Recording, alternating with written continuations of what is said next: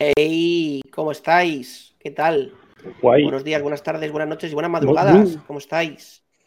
Bonjour, ¿cómo en tu tapé? Ah, no, eso es como en Sabá. Sabá. No Bueno, buenas nada noches, este viaje, buenas noches. Eh, ¿Qué pasa, Nacho? ¿Qué Que no habéis aprendido nada en este viaje. ¿eh? No os puedo sacar de casa. Sí, he aprendido un montón. La edición, la edición, s'il vous plaît, la edición. Eh, bueno, yo no, no, noches, no, yo no, no he, noches. no he ido a peor y mi relación con los franceses no ha, No ha mejorado. No mejor, tampoco ha empeorado. El tema es complicado, pero, pero siempre queda margen para la movida. Bueno, siempre, siempre. Bueno, buenas noches, Javi, ¿cómo estás? ¿Qué tal todo? ¿Qué tal, Fucker? ¿Cómo andas? Muy bien, Muy bien, estupendamente. muy bien. Buenas noches, Dave. Ah, no, que no está. Vaya. Eh, un canario llegando tarde. Vaya. Eh, nadie se lo esperaba. Habrá Vaya. ido por la cerveza, hombre. Eso es. Una hora. Es que, es, es que ir a por la cerveza es totalmente necesario, imprescindible e importante. Bueno, Rubén, Nacho, buenas noches. ¿Cómo estáis? ¿Qué tal todo? Hola, buenas noches. Guay. Aquí en un hotel de Francia. Muy bien. ¿Y Ah, tú, Nacho, Francia. en un hotel de Francia? No, en mi casa, en Francia también. En Francia también. O sea, Rodeado. me, me parece, me parece un oxímoron eso de guay en un hotel en Francia. O sea, estoy de puta madre aquí en, en la cámara de gas con mis colegas y tal, y en la silla eléctrica, Totalmente. pasando un momento totalmente. chispeante. Totalmente. Bueno, em, pues nada, bienvenidos a nuestro especial sobre el CERN. Sobre el CERN. Em, es decir, que creo que nos lo hemos pasado bien, aunque nos vais a ver a todos entre morenos y colorados em, por todo lo que nos ha dado el sol. La verdad que pegaba bastante bien, bien, pegaba entre mucho y muchísimo.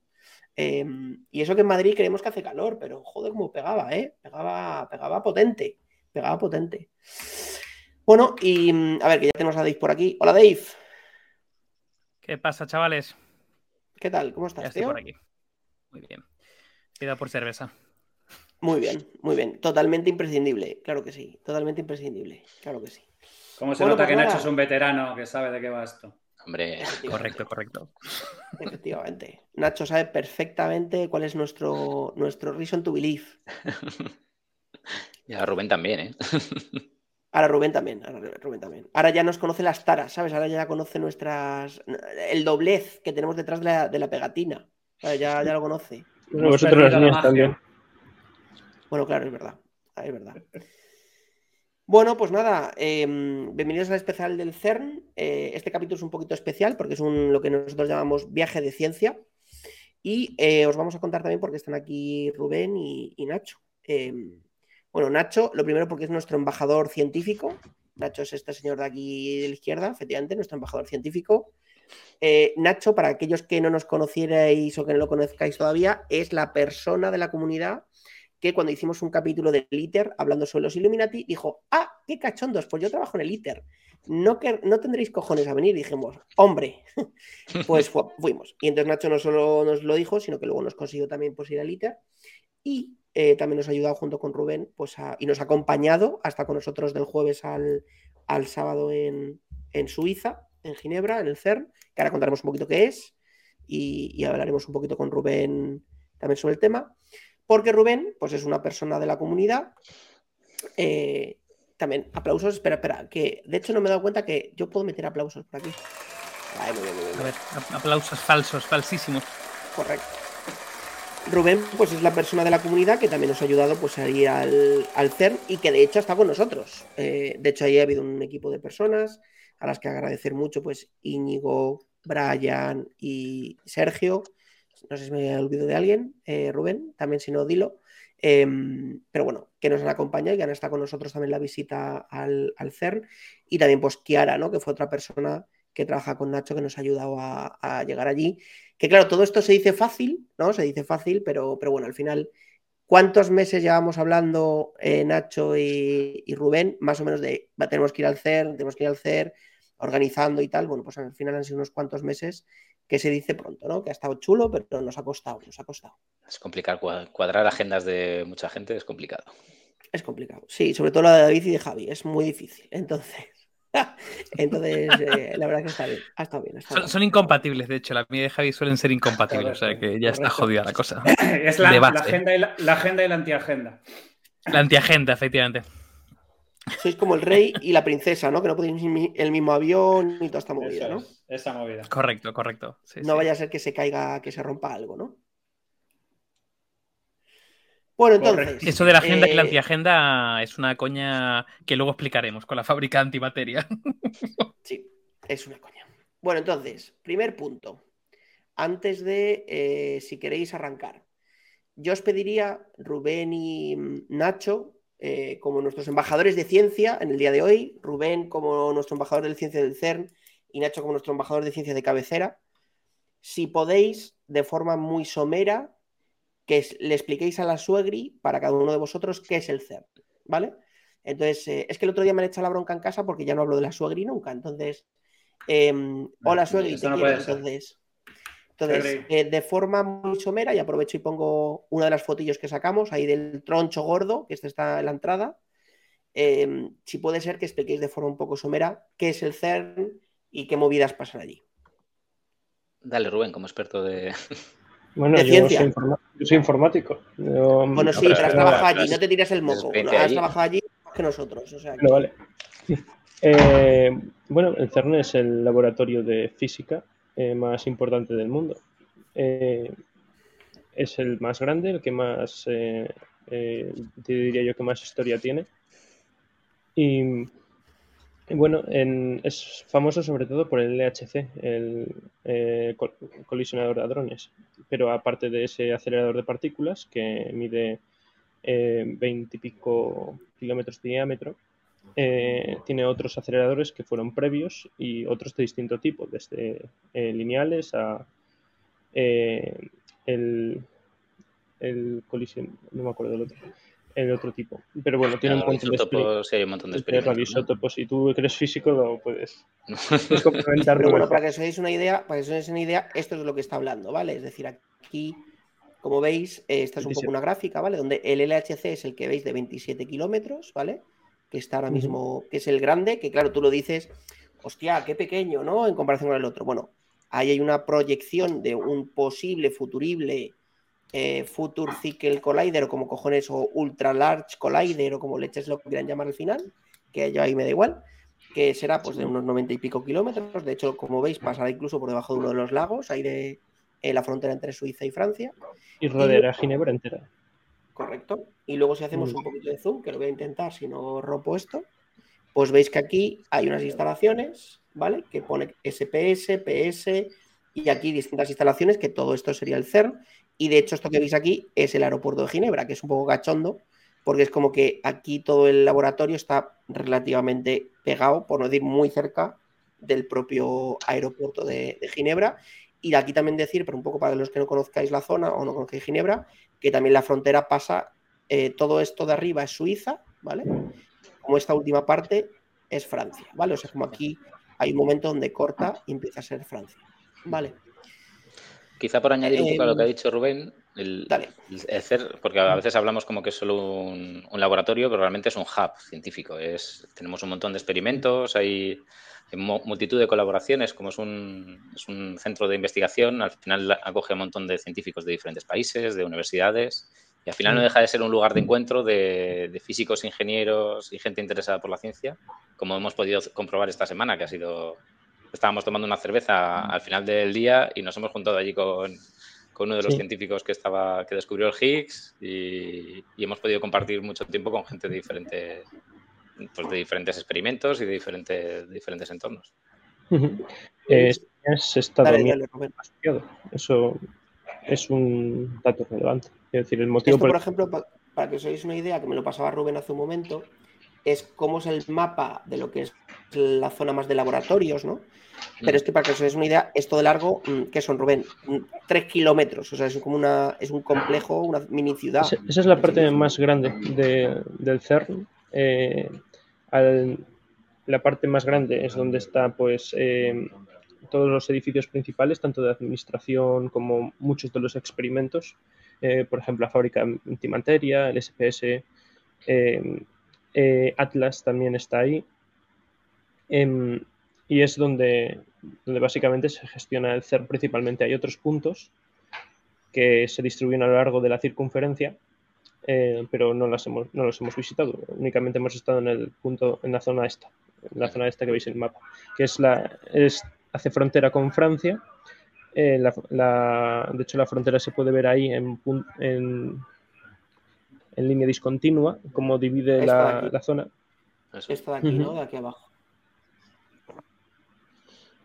Sí, Y luego, y, y luego se ve la línea azul que parece una línea del metro, que realmente es la, son los haces de- del acelerador que el, De partículas, el- ¿no? Eso es, que se va utilizando para los diferentes experimentos que, que se van. O sea, todo lo que es línea azul son haces de partículas, ¿no? Básicamente. Eso es. Entonces aquí se van, de hecho aquí tenemos algunas imágenes más de- con todos los edificios y todo lo que se conecta con haces de partículas, ¿no? esta es la zona más fácilmente visitable para alguien que venga al CERN a hacer una visita. Vale, yo aquí, em, si queréis, os paso un poco la bola Javi y David, em, y aquí ya por donde nos lleva un poco la conversación. Em, primera pregunta, ¿vale? Nosotros como neófitos que llegamos ahí al CERN y tal.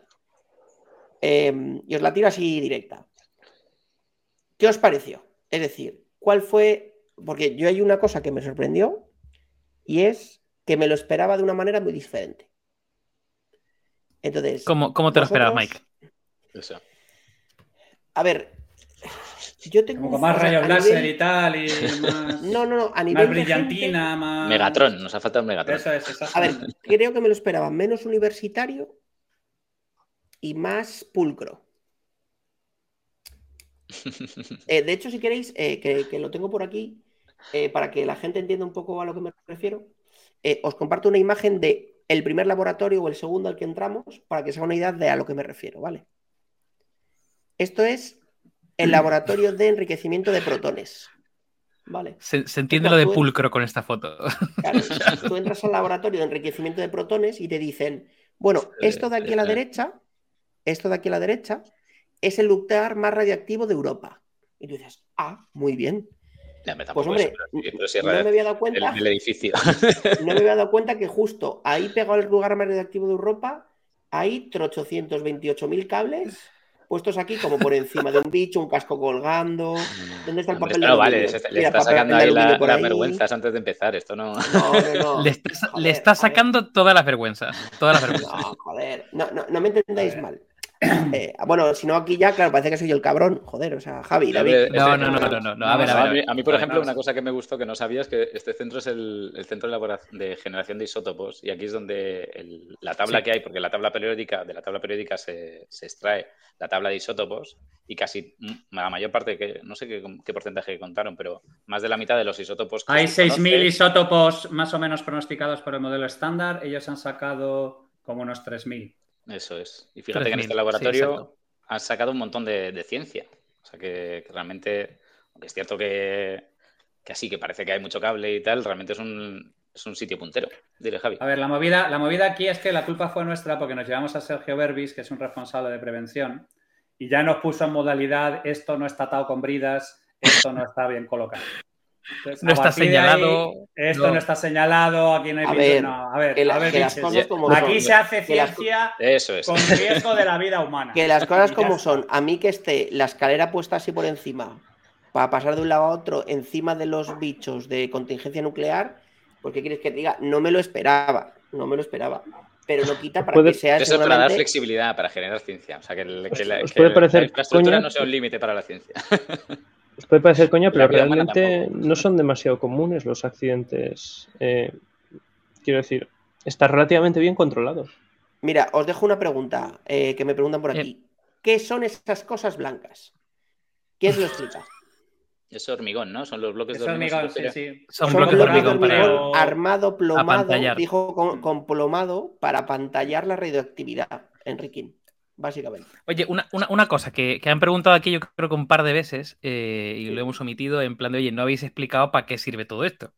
Es decir, sí, sí, se aceleran partículas, eh, concretamente protones, aunque también creo que había plomo. Es decir, había, había más de un experimento, ¿no? Pero bueno, se aceleran diferentes partículas, eh, pero no, no he explicado para qué.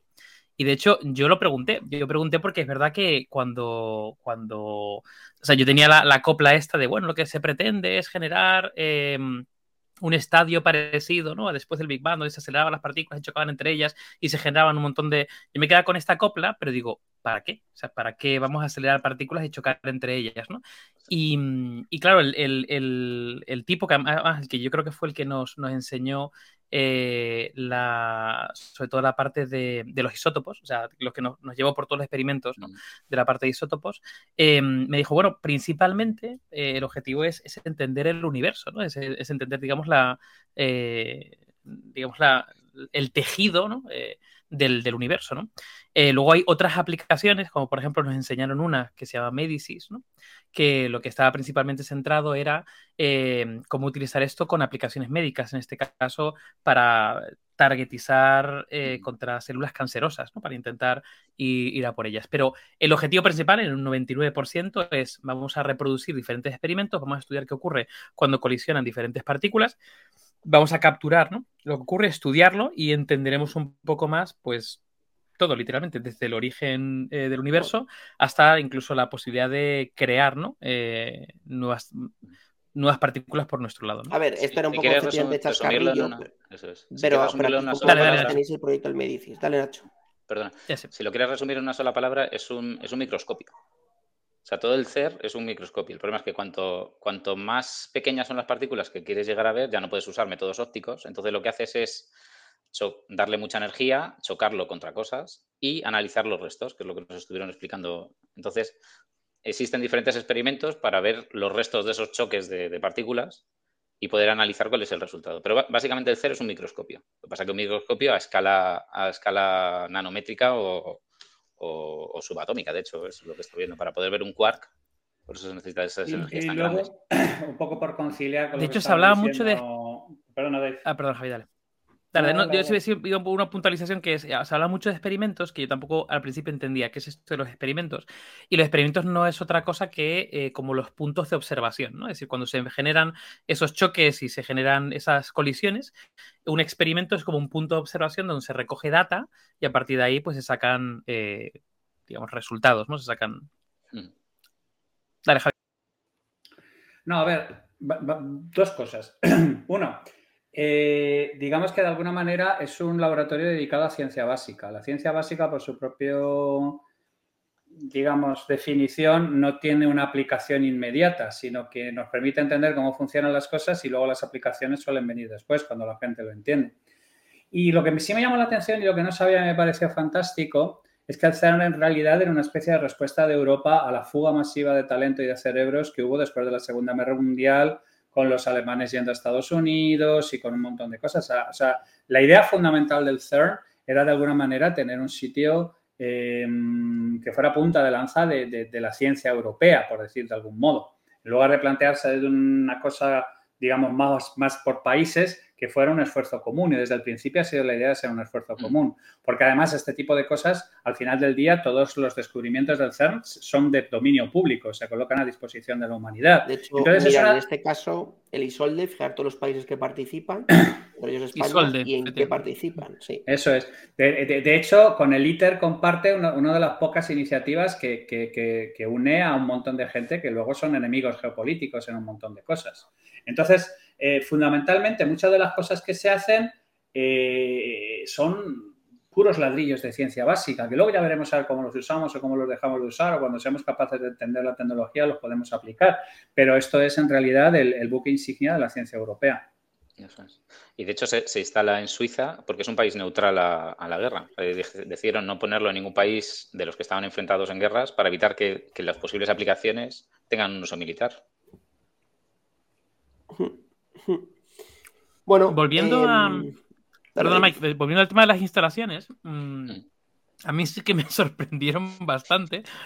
Porque, claro, tú a, los tronchos como este. A los tronchos, sí. No, no, pero fíjate, mm, no me, no me llamó tanto la atención eh, un poco el caos, eh, al, contrario que en el ITER, que estaba todo como súper organizado, las visitas, no sé qué, tal.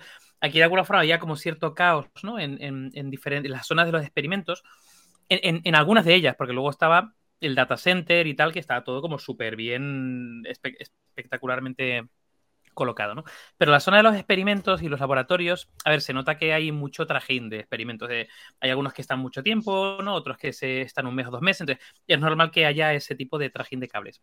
A mí lo que me sorprendió mm, es un poco el complejo. Es decir, eh, claro, yo pienso en el CERN y pienso en un sitio súper puntero que lo es, ¿no? Pienso en un sitio donde pueden hacer un experimento que literalmente eh, tenga un hallazgo que cambie literalmente toda la física que conocemos, lo lleven al garete y haya que replantearlo todo. Es decir, pueden pasar cosas que cambien literalmente el mundo, ¿no? Y de repente entramos por allí y era, era literalmente una especie como de complejo, pues eso, como de los años 70-80. A mí me recordaba, lo estuve pensando en cierta medida a...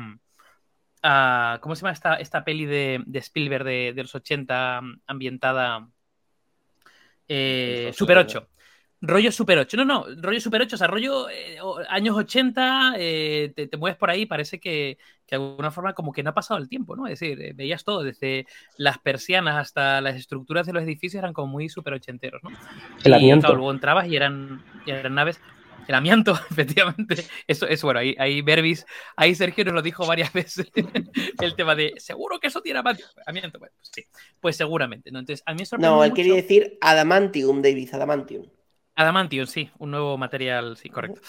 Eh, mucho, mucho, mucho amianto ahí. A mí me sorprendió mucho, tío, ver esas, esas instalaciones que por otro lado me lleva a pensar, bueno, pues esta peña está concentrada en sus experimentos y le da igual, digamos, literalmente el contexto en el que están. Están como concentrados en su, en su bueno, pues, Déjame, David, que aprovechemos que hemos traído a un invitado especial eh, que viene para una aparición estelar de 10 minutillos para contarnos su experiencia, que fue la persona de la comunidad, que esto lo vamos a intentar, si podemos, hacer en todos los viajes de ciencia que hagamos. Vamos a intentar sortear siempre que alguien se venga con nosotros de la comunidad. Entonces vamos a darle un bienvenido, un caluroso bienvenida a don Sergio Berbis. ¿Qué tal, Sergio? Muy buenas, caballeros. Ese titán de la seguridad. De... volver a veros.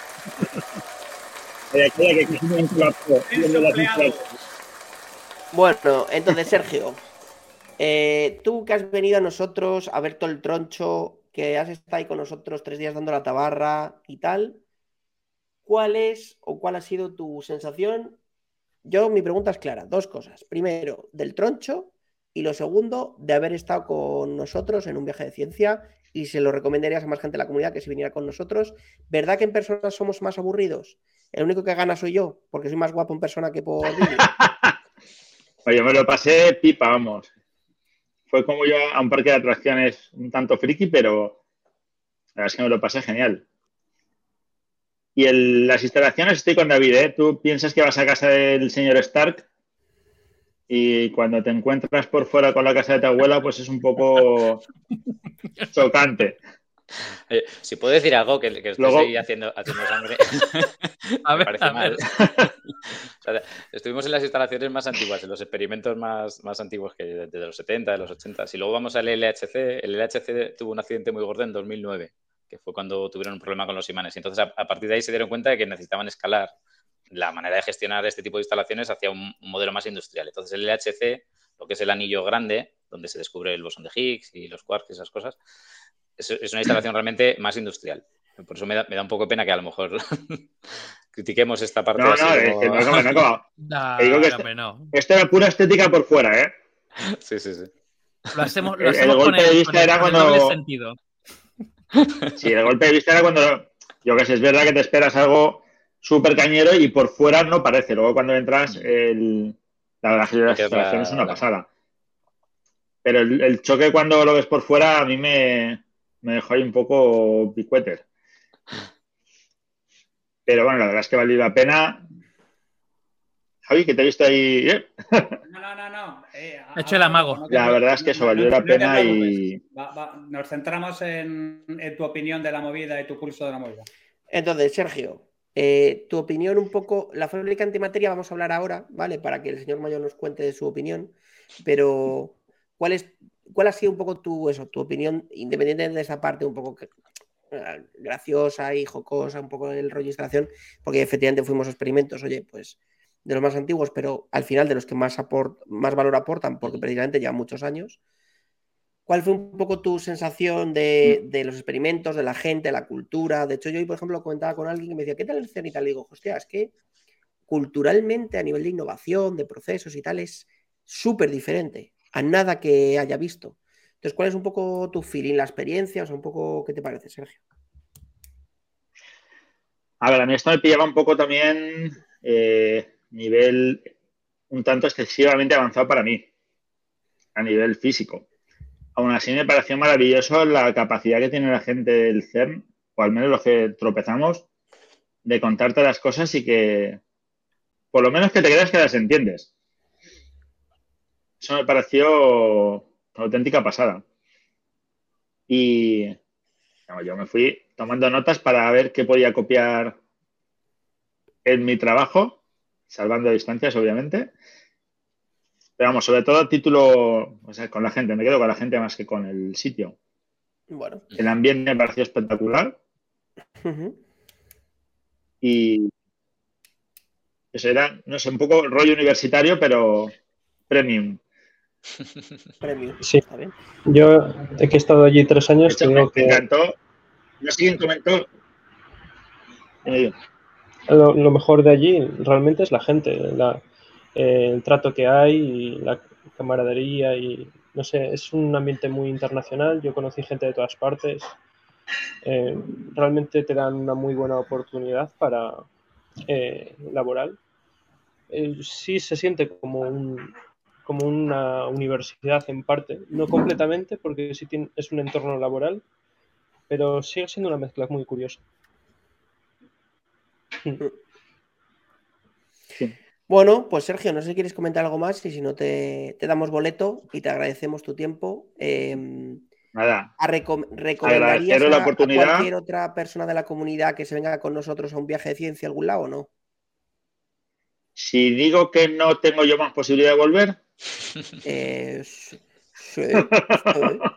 bueno, aquí también mandamos un abrazo a Fernando, que la verdad es que dos de dos. Dos veces que ha querido venir con nosotros a algo, las dos eh, le ha pasado algo. Entonces, nada, Fer, sigue intentándolo. Esperemos no yo... una tercera, no vayas a que te mueras o algo, joder. Siga intentándolo, hay, hay miles de premios. Yo hay una cosa que quiero certificar y es que el pelazo de Sergio es, es cierto. Es real, no es peluquín. No, exactamente, no es un nanas, no es ninguna movida por el estilo, es, es completamente auténtico y suyo. Bueno, pues nada. Ya sí, recomiendo que, que, se junten con vosotros, pero vamos, viaje de ciencia o de cerveza, sé que es. Y ahí incluyo a los dos extras de hoy, porque vamos, a Nacho y a Rubén, que no los conocía ni de vista, ha sido espectacular, vamos. Bueno, Sergio, pues mil gracias, tío. Un abrazote. Mil gracias, Sergio, Gracias, tío. tío. Oye, queda, queda esa paella de la comunidad, ¿eh? pendiente. Gracias. Chao, chao. Cuando queráis. Eso os va a costar más a vosotros que a mí. Hasta luego. Chao. Chao, tigre. Bueno, Javi, tú. Están poniendo un par de comentarios por aquí interesantes. Venga, vamos a poner- Nacho, vamos a está- están poniendo varios. Mira, el, el último de Nacho, eh, lo que dice, y, y yo en, en el fondo también tenía un poco la concepción, y a lo mejor aquí Nacho y Rubén nos pueden ayudar.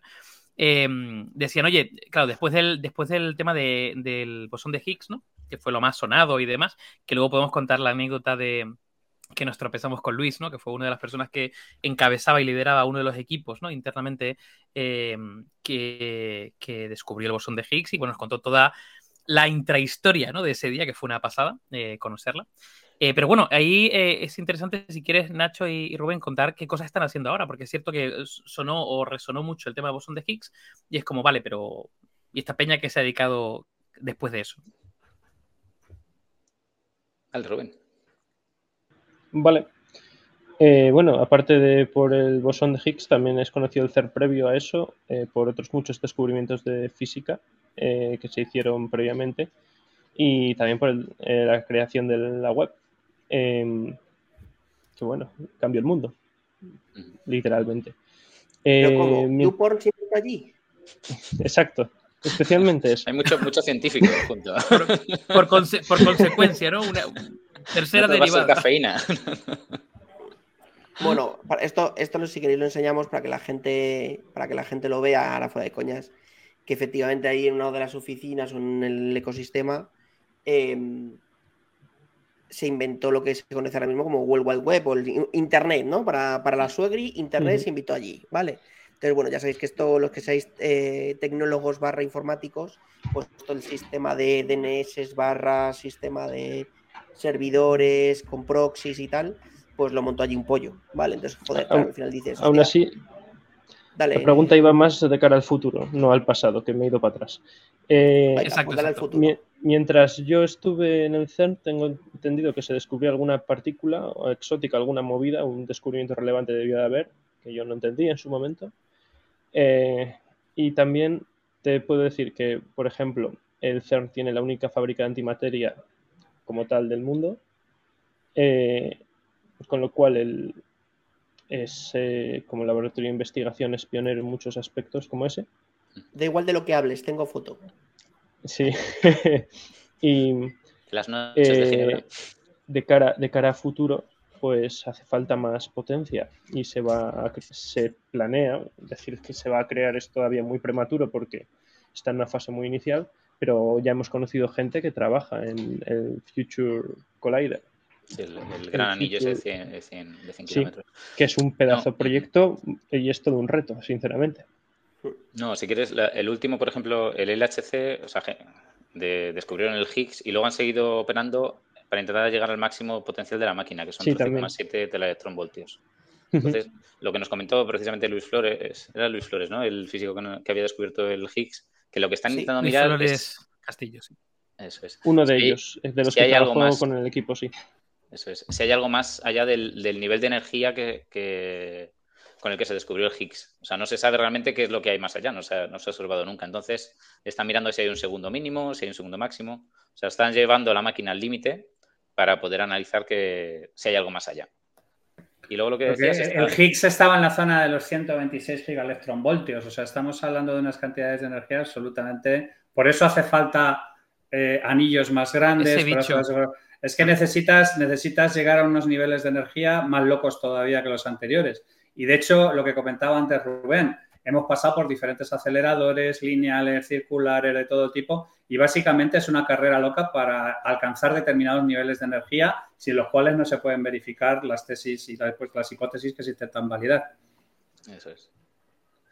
Y luego realmente CER... Ujú. Sí, No, aunque el CER, o sea, tenemos como los grandes, pues esto, el World Wide Web, el, el Higgs y tal, pero, pero lo que estamos hablando antes de los isótopos, por ejemplo, se han descubierto 3.000 isótopos que han generado papers científicos, pero claro, eso no tiene tampoco un impacto a nivel de prensa que sea, que sea. Igual que eso, hay un mogollón de cosas que se van descubriendo, pero que no tienen una, rele- una relevancia mediática muy importante. De O sea, yo, yo estuve em, recopilando. Ah, perdón, Mike.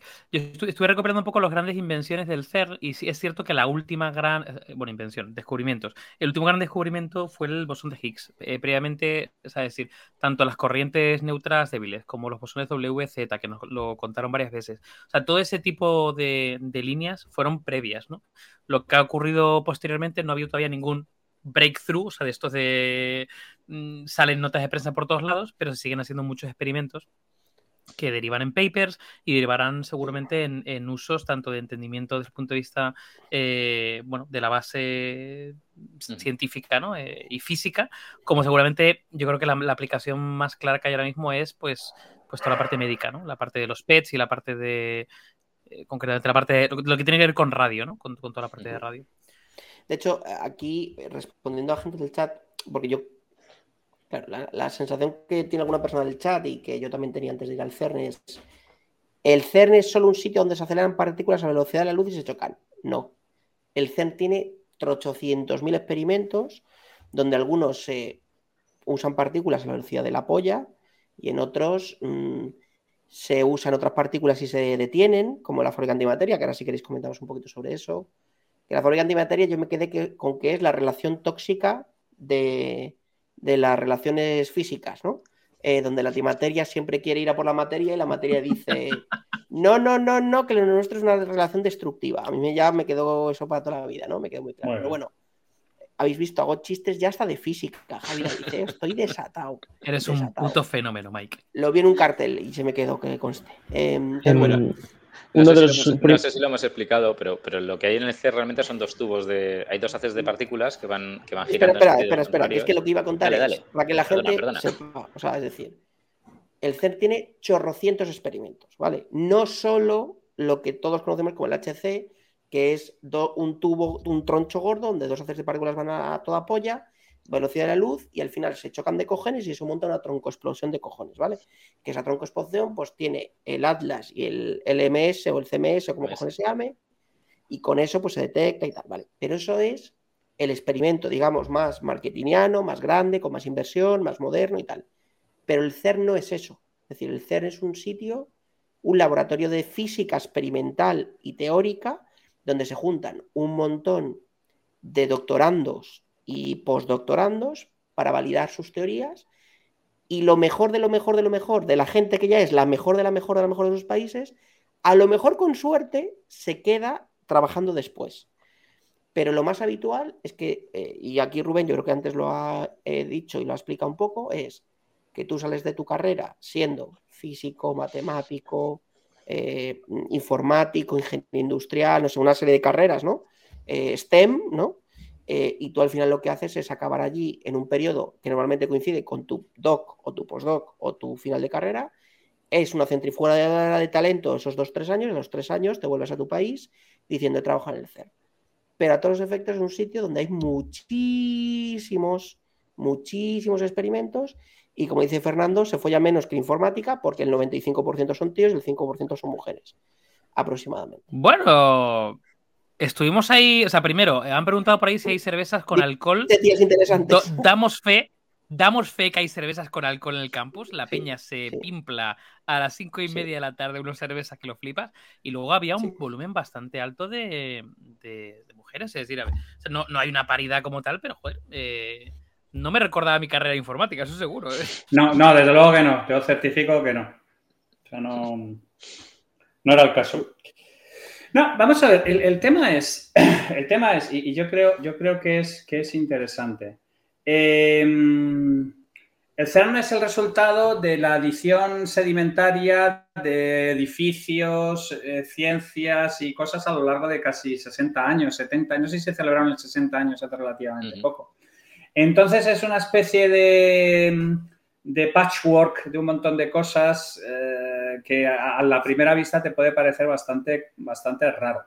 De, hecho, por ejemplo, los pasillos donde se descubrieron el bosón de Higgs y el, pasillo donde se descubrió la web eh, eh, me recuerdan perfectamente a mis clases eh, universitarias en los 80 y los 90, o sea, las cosas más roñas que os podéis imaginar. Pero es que la ciencia no se hace en palacios, o sea, la ciencia se hace con un montón de gente poniendo los codos y rompiéndose los cuernos sobre todo este tipo de, sobre este tipo de cosas.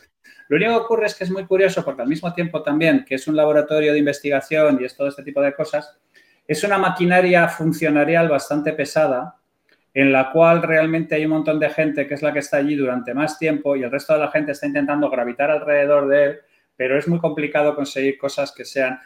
¿Cuál es un poco, ahí Rubén, cuál es un poco la experiencia de cómo se llega a estar en el CERN, cómo se puede acceder para trabajar, por qué es tan jodido eh, quedarse allí, por qué, digamos, de esta manera tenemos esta, esta especie de rutina de atraer gente darles un par de vueltas en el ciclotrón y luego mandarles un poco a tomar por el saco.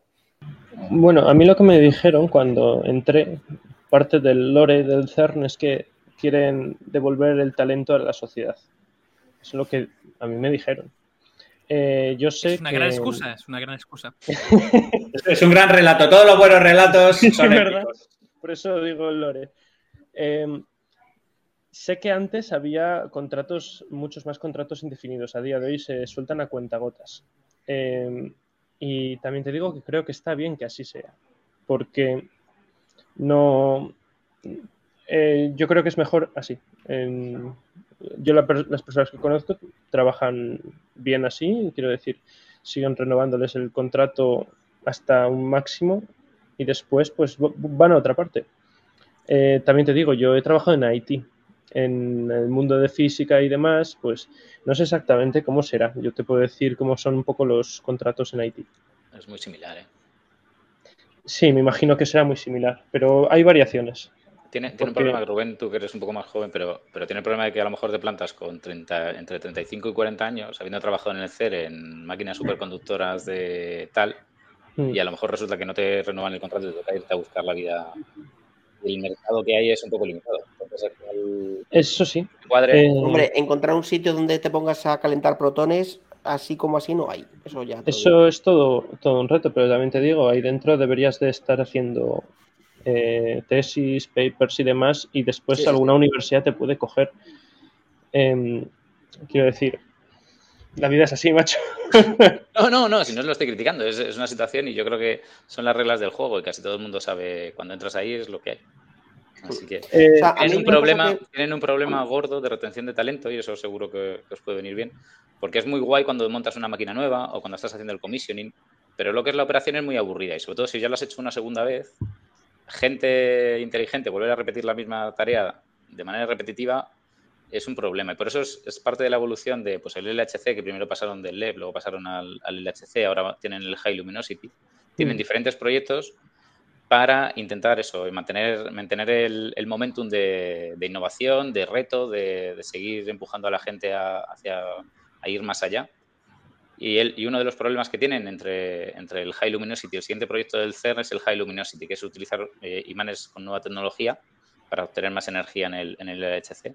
Pero va a haber un gap entre el, High Luminosity HC y el, el FCC, lo que va a ser el siguiente, el siguiente gra- gran colisionador.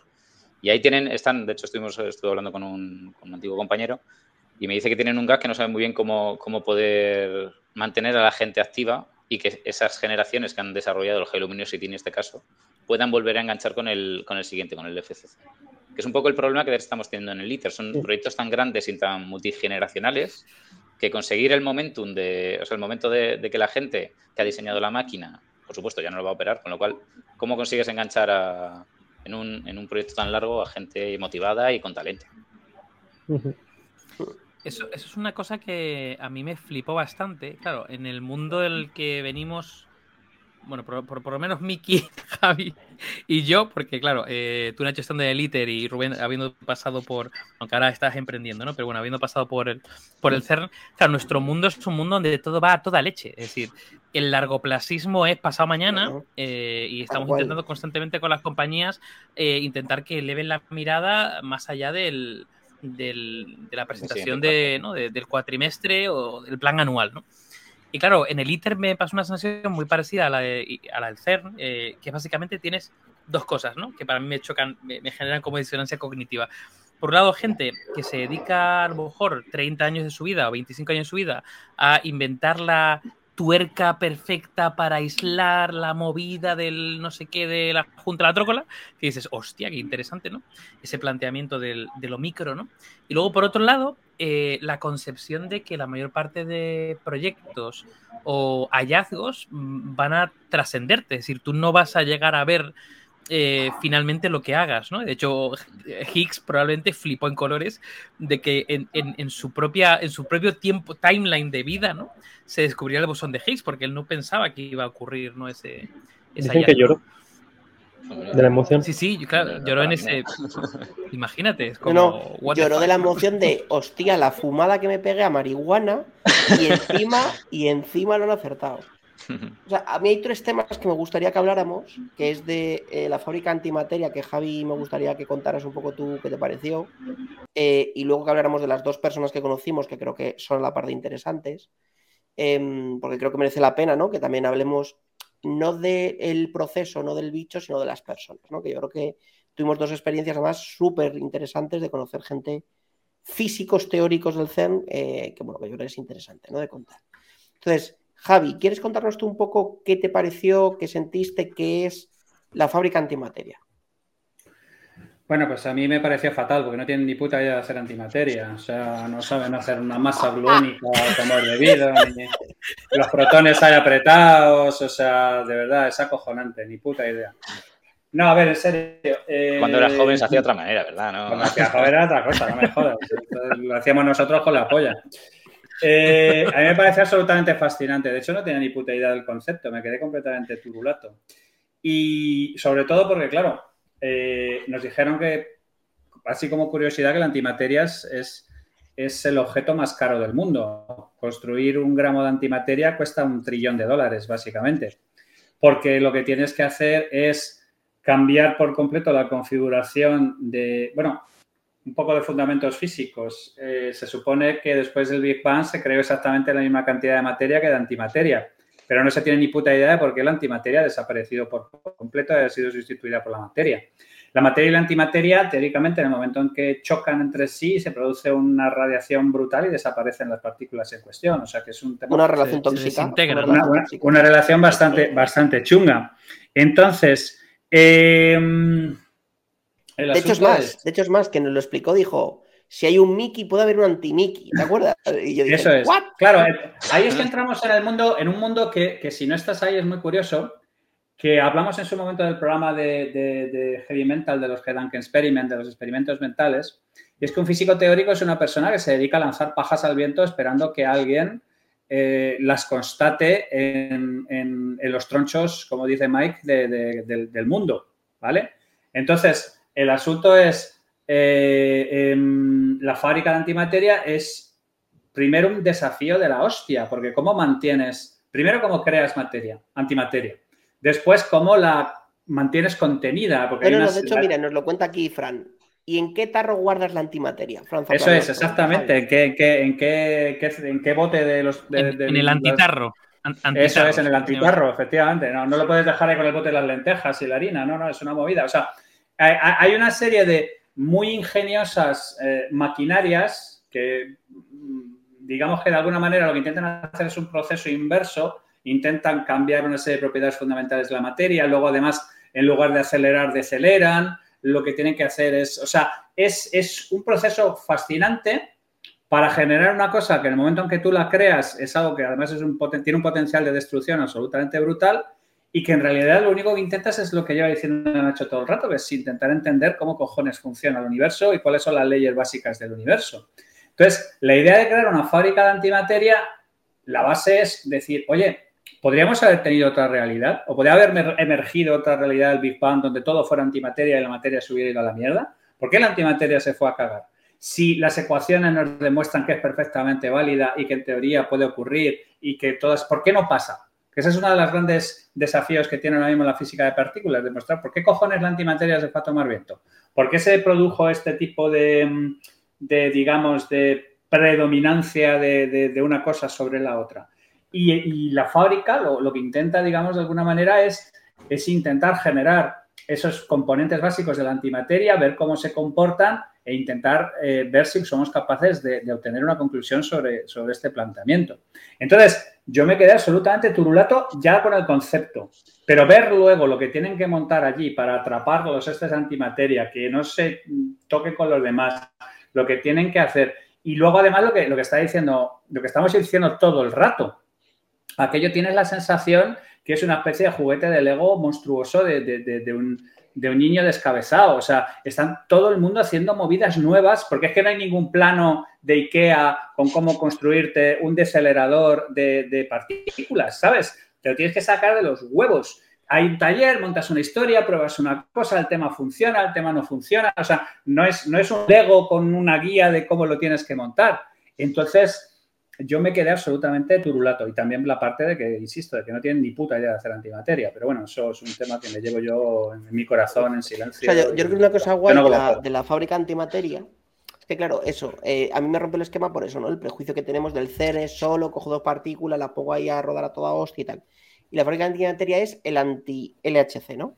Es, voy a coger un troncho, pero en vez de para ponerlo a todo follado, es para que vayan lentísimos, ¿no? Y es para que vaya lento, lento, lento, lento. ¿Por qué? Porque cuanto más lento va el protón, si lo consigo congelar, a lo mejor hay una reacción que se desencadena a no sé cuánta presión y temperatura de que el protón hace que ese átomo, ese núcleo, no sé qué, pasa a ser un antiprotón o un antielectrón y entonces está la partícula antimateria por ahí, ¿no?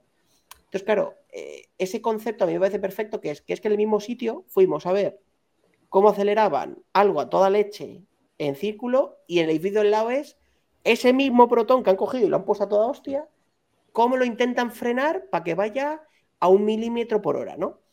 Entonces, claro, es como eh, están haciendo, o sea, de hecho es una reflexión que yo he sacado, de hecho hoy contándoselo a un compañero de la oficina, que es, es que a nivel de innovación es la hostia, porque son equipos eh, pequeños, independientes y de alto rendimiento y altas capacidades, o sea, ¿quién va a decir ahí que no hay gente lista? O sea, es, imposible no decirlo, que muchos de ellos pueden estar haciendo lo mismo o lo contrario, no hablan entre sí para no eh, pisarse teorías, eh, procedimientos de medida y tal.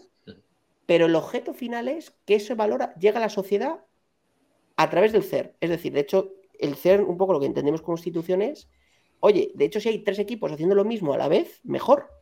Porque si los tres llegan al mismo resultado, es que de verdad eso que han, quieren demostrar existe, es cierto y se valida. ¿no? Entonces es como pequeñas células en paralelo o mirando cosas distintas, gente de altas capacidades y alto rendimiento, y que se la suda el tiempo, conceptualmente. Es decir, si tardamos 12 años en ver algo, pues 12 años. Si tardamos 18, 18. Esto está muy guay porque es la investigación por el reto, no por el objetivo. Entonces me parece un cambio conceptual, justo con lo que decía con David, con lo que es nuestro día a día, ¿no? El de David Javier el mío, que es tan diferente que de hecho a mí me, me mola, porque es como, hostia, esto quiere decir que no esperan nada de mí este año, esperan que lo siga intentando. O sea, que conceptualmente eso es la hostia. Es decir, casi lo que, lo que valoran es la resiliencia, más que el fin. O sea, más que el objetivo, que llegar al objetivo, ¿no? ¿Qué pasa, no, que te ríes? No, que, no, pero ver, Nacho, con vosotros. No, precisamente por eso este tipo de proyectos tienen que ser públicos, porque al final o sea, no puedes pedir resultados cuatrimestrales de con lo que estáis diciendo, ¿no? Pues ahora tienes que aumentar un 10% del retorno en, papers o en, no sé, pues no sé, porque a lo mejor estoy intentando algo y resulta que no es el camino. Pero ya solo eso, el hecho de intentarlo y, no, y que no sea el camino y descubrir que esa no es una de las maneras, ya es un resultado científico válido. Mira, tengo una mm. pregunta para vosotros. Eh, yo, yo no me doy mus, ya os digo que no la sé. Eh, los neutrinos también son partículas subatómicas, pero ¿por qué estos oscilan? Eh, Javi, ¿tú lo sabes? ¿Te has leído algún paper de neutrinos? Sí, pero no tengo ni puta idea de a qué se refiere. Fenomenal. De hecho, los neutrinos ¿eh? son, unas, son una de las partículas más, más complicadas de localizar porque atraviesan absolutamente todo. Entonces, eh, no, sé a qué se refiere con que estos oscilan. Oscilan cada puta partícula del universo que yo conozca. Salvo a cero Kelvin, todas las demás oscilan. Muy bien. Sin tener ni puta idea de física. Efectivamente. De hecho, hay un experimento que no vimos que es, de neutrinos, ¿no? Que está en, Italia. De eso me parece, Rubén, no sé si lo hablamos contigo, que hay, un, experimento que está atravesando los Alpes y, y detecta los neutrinos generándose en el CERN ¿Y por qué eso? Porque los neutrinos no atraviesan todo. eso, sé, que, sé que hay experimentos con neutrinos en el CERN, pero no te sé decir cuáles. El guapo guapo está en Japón, que no sé si lo conocéis, que sí. unas fotos el, a David. ¿no? El, sí, el Ice Cube de neutrino. Que lo que molaría es que fuéramos a verlo, eh, molaría mucho, ¿eh? Que fuéramos a ver el Ice Cube este y que en ese Me parece que hay uno en Canfrán también, ¿eh? En, España, en, la antigua estación de, tren de Canfrán, me parece que aprovecharon para hacer el, poner un detector ahí de. ¿Cómo se llaman esto? De. un detector de esto de luminiscencia. O es una gran cámara llena de, un gas que, cada vez que pasa un neutrino se, activa y se ve la luz. había una especie de pequeño, había una especie de pequeño prototipo. es un poco el rollo de Japón, ¿no? Que es como, es, como una super piscina que, bueno, esto está ahora vacío, pero lo llena hasta arriba de un, de un líquido superconductor, no sé qué tal y todo lo de las bombillas son sensores realmente. O sea, todo esto del lado son sensores para detectar los neutrinos que llegan. Y esto está como 100 metros bajo tierra o algo así. Venga, necesitamos, necesitamos eh, patrocinadores para, otro, viaje, otro viaje para ir a Japón a, Oye, eh, yo he preguntado a una IA por aquí a ver el tema de los neutrinos que me parece interesante y os leo un poco lo que nos ha devuelto ¿eh? para ver si sacamos algo en claro de esto. Pone que los neutrinos vienen en tres sabores, entre comillas, ¿no? es traducción literal de flavors, ¿no? Los neutrinos de electrones, neutrinos de muones y neutrinos de, de tau. Cada uno de estos sabores está asociado con una partícula hermana, el electrón, el muón y el tauón, respectivamente. Y lo que dice es que lo peculiar acerca de los neutrinos es que oscilan entre los tres sabores. Es decir, que el neutrino producido mm. por un neutrino electrón, por ejemplo, puede transformarse en un neutrino muón o en un neutrino eh, tau, o sea, tautón, a medida que viaja.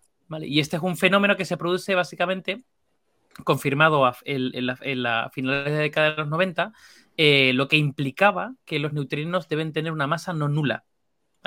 Eh, lo cual es una sorpresa porque el modelo estándar de la física, las partículas originariamente eh, asignaba a los neutrinos una masa cero. Así que bueno, eso es un poco. se refiere a la oscilación del cambio. Claro, vale, vale, vale, Eso era un poco ambiguo el asunto. Eh, no tengo ni puta idea ni siquiera de si eso se ha resuelto por parte de físicos teóricos profesionales. Imagínate unos desgarramantas como nosotros lo que podemos saber de la movida. Eh, pero, ni puta idea. Claro, pero... una referencia. Hay un divulgador que se llama Alberto Aparici, que, es un especialista en neutrinos. Que yo creo que seguro que tiene algún podcast o similar por ahí que, lo explica muy bien. Es un tío muy, muy didáctico. Pero de todas maneras, así tirando un poco a la piscina, en líneas generales, el, el modelo estándar se ha probado como absolutamente demencialmente preciso. O sea, quiero decir, se ha tirado unos triples desde el medio del campo que han entrado de manera sistemática una vez detrás de otra. Entonces es algo que desafía el modelo estándar, ya te digo yo que eso requiere eh, Coglioni di ferro para, poderlo craquear. O sea, no, creo que sea un tema... No, de hecho hay grupos de científicos que les sienta mal el modelo, que funcione también el modelo estándar y están buscando alguna, algún agujero por donde, sí, sí, sí, meterle para cargárselo. Sí, sí, sí, sí, sí, sí, sí, están puteadísimos con el asunto, pero vamos. Y además es que es completamente, completamente antiintuitivo, o sea, que no es que digas que es, que es obvio y pollas en vinagre, pero es que cuando las matemáticas se ejecutan, se ejecutan y, y sale, Y ya está, y nobody's fault. Es el resultado de un siglo de muchos experimentos mentales. Eso es. Muy raros. Sí, es una barbaridad. Bueno, si os parece, seguimos con ya no llego, eh, ¿eh? las dos personas a las que conocimos. Em, que bueno, por aquí tengo, he conseguido una foto y el Twitter de aquí nuestro, nuestro ídolo. Em, eh, bueno, Luis Roberto Flores Castillo, que os voy a contar un poco la historia. De hecho, aquí eh, tenéis el Twitter también, que he visto que es bastante activo en Twitter. De hecho, os lo dejo por el chat. Si podéis seguirle, porque el tío la verdad es que es bastante, bastante crack y ahora os contamos. ¿Cómo conocimos a este hombre? A Luis Roberto. Pues básicamente conocimos a Luis Roberto Flores Castillo, mexicano, porque eh, llegamos y el, jueves por la tarde, perdón, el viernes por la tarde, pues había, habíamos avisado ahí a la comunidad del CERN que, oye, pues había un podcast español que se llama Javi Mental, que íbamos a estar ahí. A había, había unos cuantos frikis de cojones que tenían un unicornio como logo que iban a tomar, invitaban a cervezas. y que en lugar de ir a prostíbulos mexicanos, se iban a sitios de tronchos y cosas por Correcto. Y entonces nosotros que de repente volvimos de la visita y nos estábamos mirando, nos encontramos en la puerta del baño a un señor muy majo, que es este, eh, muy majete, con su mochila como de, como de físico guay, ¿no? Como de llevarla lleno de papeles muy raros y que no entiendes nada. Y nos dice, ah, sois vosotros, genial, genial, pues nada, voy a ir a una tal y vengo ahora. Y efectivamente nosotros fuimos a poner cervezas y el tío se nos, se nos, sentó al lado y estuvimos hablando con él del podcast y no sé qué tal. Y a los 35, 40 o 50 minutos de estar ahí con él, que estaba pues entre David, Javi y yo, le digo, oye, ¿y, tú qué haces aquí? pero, pero en plan, porque el tío no nos iba a contar nada, o sea, el tío estaba súper a gusto con nosotros ahí tomando una cerveza, estando tranquilo. El tío estaba charlando, contando anécdotas y tal, pero no, no, y le digo, oye, no, centrado en nada. Bueno, eh, no sé cómo fue, ¿no? Si no me corregís, Javi David, ¿eh? que estáis ahí la cosa, pero fue algo así como, bueno, pues yo estoy aquí en un grupo de investigación y tal, no sé si conocéis, no sé qué, la movida. Entonces, claro, pues bueno, pues eh, yo estuve en uno de los equipos de investigación del bosón de Higgs y nos empieza a costar, saca la libreta y nos empieza a dibujar la movida de cómo lo descubrí. o sea, o sea realmente Mike, realmente lo que cuando dijo, cuando dijo, no, yo estoy muy centrado en el tema del bosón de, Ah, bueno, eso es. No dijo lo descubrió, dijo que estoy muy centrado, efectivamente. Muy centrado. claro, en ese, en ese momento hizo la, típica pregunta de, bueno, ¿sabéis qué es el bosón de Higgs? No, no, no, no, no. La pregunta fue, ¿sabéis la diferencia entre el campo y el bosón de la partícula y, fue como, y la partícula y fue como, no. Y entonces sacó su libretita como profesor super cool y guay y empezó el tío a explicarnos de una manera magistral. en tres minutos que. Y yo le preguntaba, ¿pero eso tal? Dice, bueno, más o menos, pero sí. Claro, o sea, obviamente el tío nos lo estaba contando ultra cosmi mega resumido para nosotros que somos lerdos. Pero, pero la verdad es que todos ha dicho, lo entendimos, ¿no, Javi? O sea, nos pareció.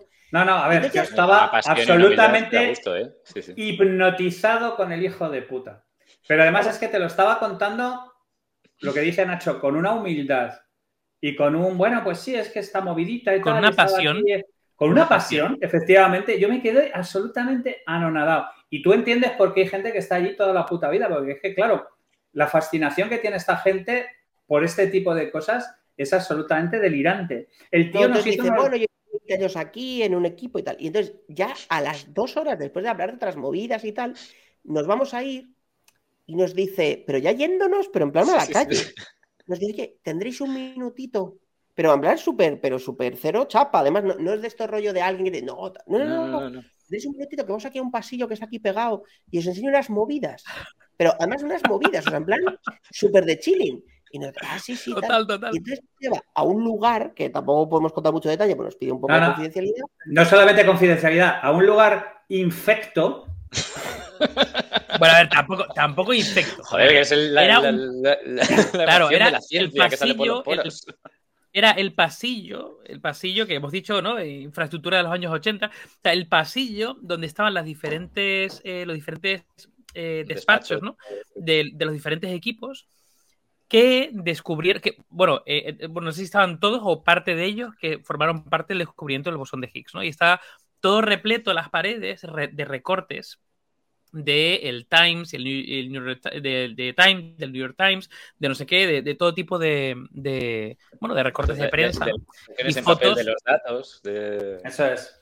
Eh, claro, la, gráfica firmada cuando. Resumiendo, un tío súper humilde de la hostia, cuando nos damos cuenta, el tío había sido portada del New York Times, esto lo digo porque es público, si compras el New York Times, junto con otras personas con un rollo de eh, la gente que ha contribuido al descubrimiento del bosón de Higgs y nosotros. Y este colega estaba ahí con nosotros hablando de gilipolleces de heavy mental y el tío súper, bueno, sí, tal, la ciencia, el CEP. Entonces, bueno, fue una experiencia, em, lo primero fue una experiencia muy guay porque era un tío como encantador y lo segundo que dijimos, hostia, somos gilipollas, teníamos aquí un mega crack y menos mal que se me ocurrió preguntarle, oye, ¿y tú qué movidadas haces aquí? Porque nosotros, como éramos, somos capaces de haberle inflado cervezas y a las dos horas haberle dicho, venga, hasta luego, chaval, que te vaya bien con tu beca. ¿sabes? Menos mal que sabemos qué marcha llevas. ¿eh? Hay, una, cosa muy, muy curiosa del CERN, es que apenas se gasta dinero en cuanto a edificios y demás. De hecho, a veces es hasta un poco cruel tener a científicos a 40 grados sin aire acondicionado. Eh, pero bueno. A lo mejor es una, forma de, resiliencia, Rubén. ¿eh? Los edificios son viejos, son antiguos, entonces por eso dice Javi lo de efecto, porque es que los, edificios la verdad es que tú los ves por fuera y por dentro. No, apetece, no apetece. Eh, sí, va, todo el vamos a ver, es que claro, tú te puedes pensar, oye, mira, es que aquí, allí en ese pasillo, que es, que es un pasillo de la hostia de, de un sitio de primer nivel, hay varias placas de bronce con, No, no, no, a ver, vamos a ver. Un pasillo de la universidad más vieja de España que os podéis imaginar, con fotocopias pegadas con todas las movidas, con movidas. Papel amarillo, así. Papel amarillo ya, de haber pasado. De gastaillo. Exactamente. Un poco, un poco soviético, sí. Sí, sí, sí, sí. Un poco, sí, un poco soviético. Faltaban, faltaban cuatro o cinco de la KGB andando al paso de la OCA. O sea, era una cosa anonadada. Pero claro, e, el tipo eh, eh, Parte del encanto de también es. Exactamente. Es que, es que, claro, lo entiendes. O sea, ese colega lo hacía ahí porque le importa tres cojones dónde estaba, dónde dejaba de estar y cosas. O sea, ellos se lo pasaron de puta madre y además era la satisfacción y cómo te lo contaba de cómo llegaron dos equipos diferentes a llegar a confirmar por nivel Sigma 5 que realmente lo que había allí era el bosón de Higgs. O sea, te lo cuenta y claro, pero como quien te cuenta que el Madrid ganó la Copa de Europa, ¿sabes? O sea, e-, era una cosa que, aunque tú no tuvieras ni puta idea de cada cuatro palabras que te decía, tres flipabas, no era el caso porque el tío además, como dice Mike, era muy, muy didáctico y tal. Pero el, entusiasmo que transmitía es que, es que era la hostia, era impresionante. No, no, impresionante. Todos aquí con la cerveza y... Sí, el tío, el tío está en, su salsa. Que, oye, estoy viendo por aquí, tenemos a Brian, eh, Mike, eh, equipo de realización. No sé si podemos meter a Brian. Brian Ese Brian ahí, un doctorando eh, en física que Brian, Brian fue. Si queréis, si quieres Rubén, pasarle el enlace a Rubén, a, a, Íñigo y a Brian para que se conecte, pásaselo. Por si se quieren conectar. Brian fue el que, bueno, estuvo con nosotros todo, todo el tiempo. Recién, no tengo el número de Brian, por cierto, solo el de Íñigo. Bueno, Brian, no sé cómo puedo contactarte. Brian, no sabemos cómo meterte, pero. Sí, no sé cómo contactarte, Brian. Si me dices, no sé, ponme tu mail por el chat de, YouTube o algo para que te pueda pasar el enlace. Ponte algo. Que Brian fue la persona que nos estuvo acompañando recién, recién, recién doctorado, no, no ha hecho todavía el doctorado, ¿no? No, no, no, haciendo doctorado allí. Haciendo el doctorado. Haciendo allí. doctorado ahora mismo en el CERN, vale. Eh, y, y fue la persona que nos explicó concretamente, nos dio el detalle de la parte de antimateria. Eh, un fenómeno, un fenómeno. Íñigo, que te estás por aquí, te paso por susurro de Twitch. Ah, bueno, Íñigo también fue que- nuestro super guía. pasa por WhatsApp. Exactamente, Ah, fue vale. el guía fundamental por todas las zonas de. No, nos Sí. dio acceso a todo, el amo de las llaves. Es. Yo es la única persona fue- que de fue el amo un- de las llaves, de un sitio nuclear con Ray-Bans con Ray-Ban graduadas eh, de sol. Eso es. Ahora, eso yo, es. yo creo Unas, que- unas Wayfarer como es debido. Y además, al que le iban a meter en el trullo en el momento en que pisáramos un cable que no debiéramos y, y cortábamos la luz de- del norte de Mira que, Francia. lo, mira que lo intentamos, ¿eh? Mira y que lo intentamos varias veces, efectivamente, la idea, la idea no era que coló, le empuraras no bien, pero no, Pues la no suerte. No, no. por favor, no toques nada. O sea, lo único. Y luego una cosa que, que me gustó también del- de Luis, no sé si os acordáis la historia que nos contó de la directora del proyecto, que también es otra de las injusticias de- de- del, del descubrimiento del Higgs, que es Saula Sí. ¿no? Sí, señor. que es la, la directora del proyecto y que realmente no está reconocida y sin embargo es, es- es una de las personas clave en, en conseguir el resultado Correcto. de- del bosón de Higgs. que- bueno, lo injusto que es ¿Cómo- en cómo se llamaba, la ciencia muchas veces. Saulan Bu, lo he tenido que buscar. Efectivamente. Sí, Eso, sí, no, eso es, buscando una, porque eso me- es una- un, un guiso de pescado, hecho, la de Universidad hecho, de, aparte de- Wisconsin. Pero aparte, aparte del bosón de Higgs, eh, ella estuvo en los equipos de otros eh, descubrimientos previos. Yo creo que los muones fue uno de ellos, no sé, me, me suena. Eh, o sea, estuvo en, en diferentes experimentos previos y nunca le dieron el, el Nobel, ¿no? Y decía que había como un run run dentro del CERN de, joder, tendrían que haberse dado ya, ¿no? Bueno, y mientras se conecta Íñigo, eh, vamos a hablar de la otra persona a la que conocimos, que la verdad es que fue un mega cosmi super ultra placer, que es a este señor, eh, a este jovencito confuso que se llama Álvaro de Rújula, eh, que la verdad es que, bueno, contexto, contexto. Persona que ya trabajando en el CER un montón de tiempo, pese a su corta la vida. Eh, trabaja, bueno, eh, es la representación español del Instituto de Física Teórica y de, bueno, pues dentro de nuestros superfísicos, pues uno de los que está allí presente en el CER representando a España. Y luego, como veis, pues también tiene la medalla de la Real Sociedad Española de Física, porque es un tío como súper reconocido dentro de las ciencias y la física en España, ¿no? Entonces, estuvimos hablando con él. La verdad es que fue muy interesante la parte final de charla que tuvimos con él, porque también le preguntamos, oye, pues a él qué le parecen distintas cosas, distintas cosas que pasan en el, en el CERN y un, un poco pues el debate típico que se hace después de una charla con una persona de este nivel interesante. Y yo tiro una piedra de la cosa con la que me quedé eh, y ya os dejo a vosotros comentar. Y es que él dijo que para él lo que más le motivaría o más le gustaría, aunque no lo descubriera él, ¿no? Eh, que se descubriera es, que se validara, es la materia oscura, ¿no? Como sabemos que hay un montón, pero todavía no, se ha- no hemos sido capaces de saber dónde está, cómo está o cómo se tal, ¿no? Y yo me quedé como eso como titular, que para él, pese a 800 años que lleva y que él no está en ese proyecto actualmente, que le parecería que es como lo más interesante que él cree que podría ser eh, descubierto en los, en los próximos años. Em, ¿Qué os pareció a vosotros eh, la charla con Álvaro de Rújula? Que desde aquí le, le agradecemos porque se ha ido 200 kilómetros de ida y 200 de vuelta solo para estar con nosotros un par de horas. Brutal. Nacho y Rubén, venga, decid vosotros y luego vamos Javi y yo. ¿Con qué os quedasteis? A mí me pareció una pasada conocer a un tío que lleva tanto tiempo ahí dentro, tío. Eh, eh, la experiencia de haber estado también participando en experimentos y de, eh, de- desde hace tanto tiempo, de haber contribuido tantísimo a la física, eh, decir, es- joder, es un, es un orgullo de- para nuestro país, sinceramente. Bueno, Bueno, a mí me gusta mucho eso, que, haya- que haya- que hiciese el esfuerzo de venir a, a estar con nosotros un sábado, un sábado por la tarde allí a explicarnos que no nos conocía de nada. Y la verdad que muy agradecidos. Me, me hace gracia el comentario de Nacho en el chat de YouTube que dice el Feynman patrio. Mejor no vamos a contar lo que dijo el de Feynman, porque seguramente Nacho tu comentario eh, le estaría ofendiendo bastante al pobre Álvaro. No, no, no, pero no, no, no lo puso no, mal a. Feynman, Álvaro. Fue. de quien habló mal, entre comillas, fue de Wolfram. Diciendo que, que era físico como mis cojones. Pero vamos, no, no, no, no, él no dijo nada, nada malo de, de Steinmark. De hecho, creo, creo que dijo que lo había conocido, que lo había tratado o algo por el estilo. Mm. Bueno, Íñigo, bienvenido, Sí. ¿cómo estás? Hola, hola, hola, hola, hola. ¿Qué tal estamos? ¡Ey! ¿Qué tal? ¿Habéis ¿Cómo vuelto vas? sanos y salvos para España? Veo que estás en la OCI. ¿Qué garabatos tienes ahí atrás? ¿Qué garabatos? Pues garabatos raros y por aquí tengo el, por ahí, por ahí tengo el nuevo acelerador que asoma por ahí, por ahí arriba. Pero bueno, eso es un poco Es más confidencial, es confidencial. Bueno, me- medio medio. Bueno, lo, lo primero, pregunta obligada y luego te dejamos que nos hables lo que tú quieras sobre, sobre el CERN. Eh, ¿Qué te pareció que un grupo de locos eh, fuera eh, y te pidiera una visita y ahora haga un podcast criticando la, la cablería en vez de lo guay que hacéis? O sea, nos quieres matar, nos quieres pegar, nos quieres poner una cabeza de caballo encima de la cama, todas juntas.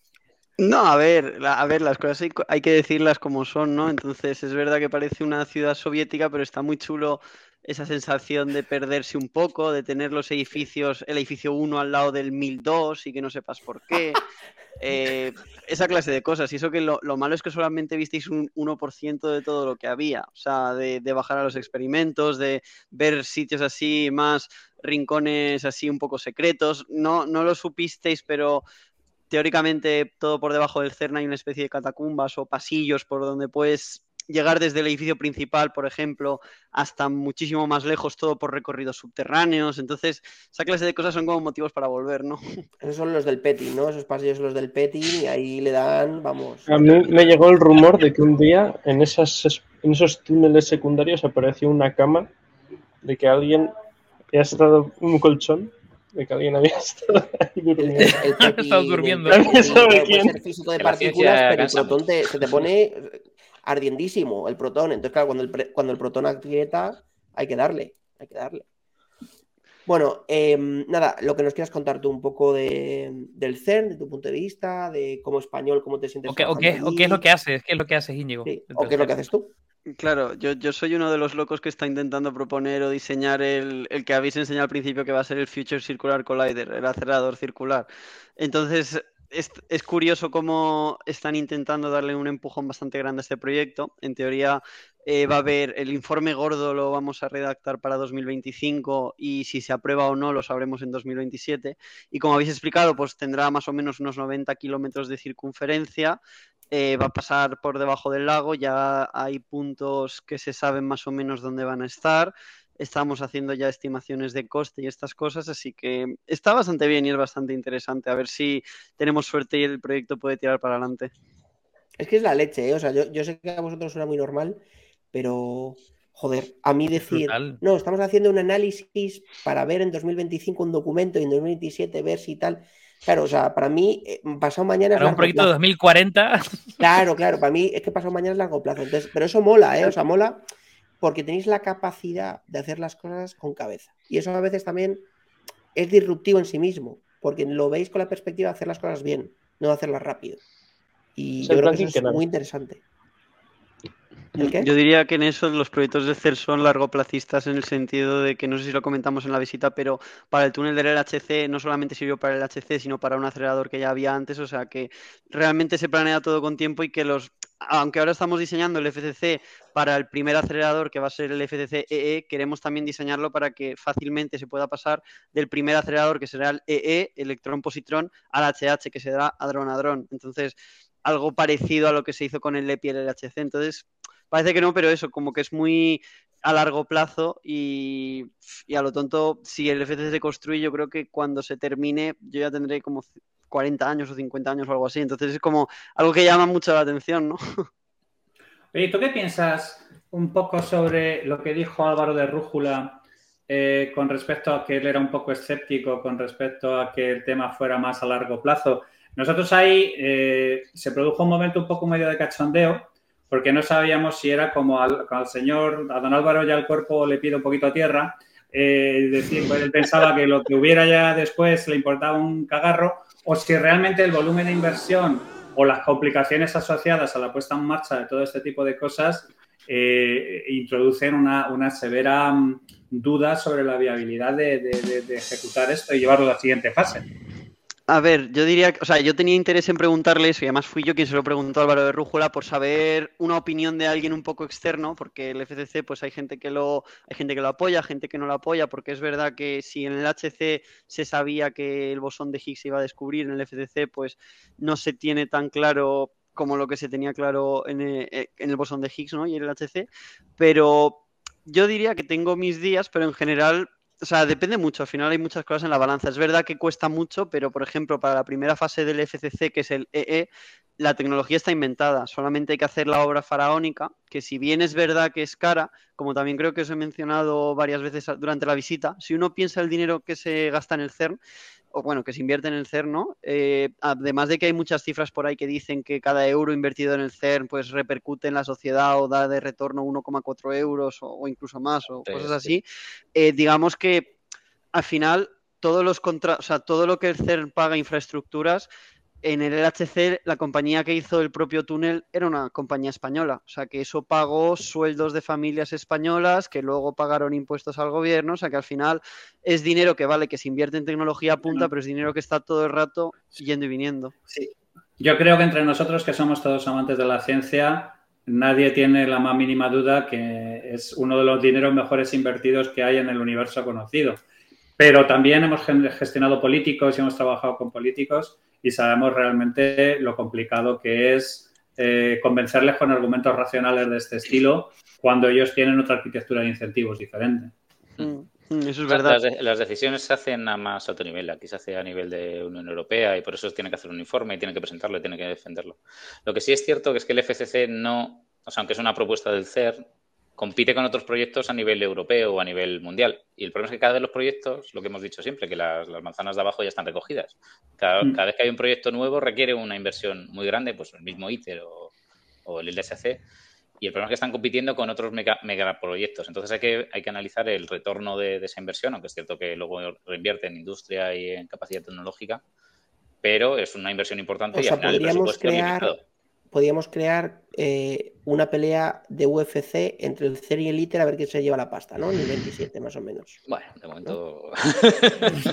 de momento nada, pero quizá tenga que ser una lucha entre el CERN y China porque en principio China va a construir un FCC, sí o sí. Entonces, Ahí tendrá, oh, claro, hay un proyecto por ahí que van a hacer un colisionador y claro, se, con todo el dinero, solamente el dinero que tienen y los recursos humanos que tienen, no lo van a construir. La pregunta ya es si Europa va a querer seguir estando un poco en la vanguardia tecnológica o no.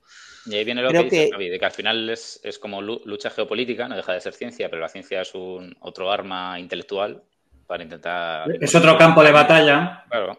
Soft power. Creo, creo que debemos cambiar nuestro discurso respecto a lo que veníamos hablando hasta ahora del Little Cer. Hao, Queremos ir al CER chino, por favor, invítenos. Fábricas de torio, que a Javi le, pone, le, le encantan. Eso es, eso es. Y por favor, que, que, me hagan una prospección anal cuando llegue allí, que es lo suyo. hay que haber un cohete chinos de esos que tiran justo encima de las ciudades. Para... Sí, efectivamente. Estoy seguro que son cara al público y que liberan todos los papers. No, a ver, pero, eh, pero, pero lo que plantea a mí me parece muy interesante y sobre lo que reflexionar. Eh, todos estamos hablando de que Europa es un sitio que está fastidiado, está agotado, está, eh, estamos un poquito como en, de capa caída y, a mí me parece fascinante el contraste entre la Europa de los 50 que está en la mierda completa y sin embargo levanta la cabeza y dice vamos a ser de nuevo un polo científico y que tengamos ahora mismo este tipo de de discusiones si nos podemos permitir como Europa pasar a ser no ya actores secundarios, sino actores de reparto y los que llevamos las toallas y este tipo de cosas en, el nuevo orden mundial, porque es personalmente, yo creo que a nivel relato y a nivel ciencia es donde se está jugando esto. Pero bueno.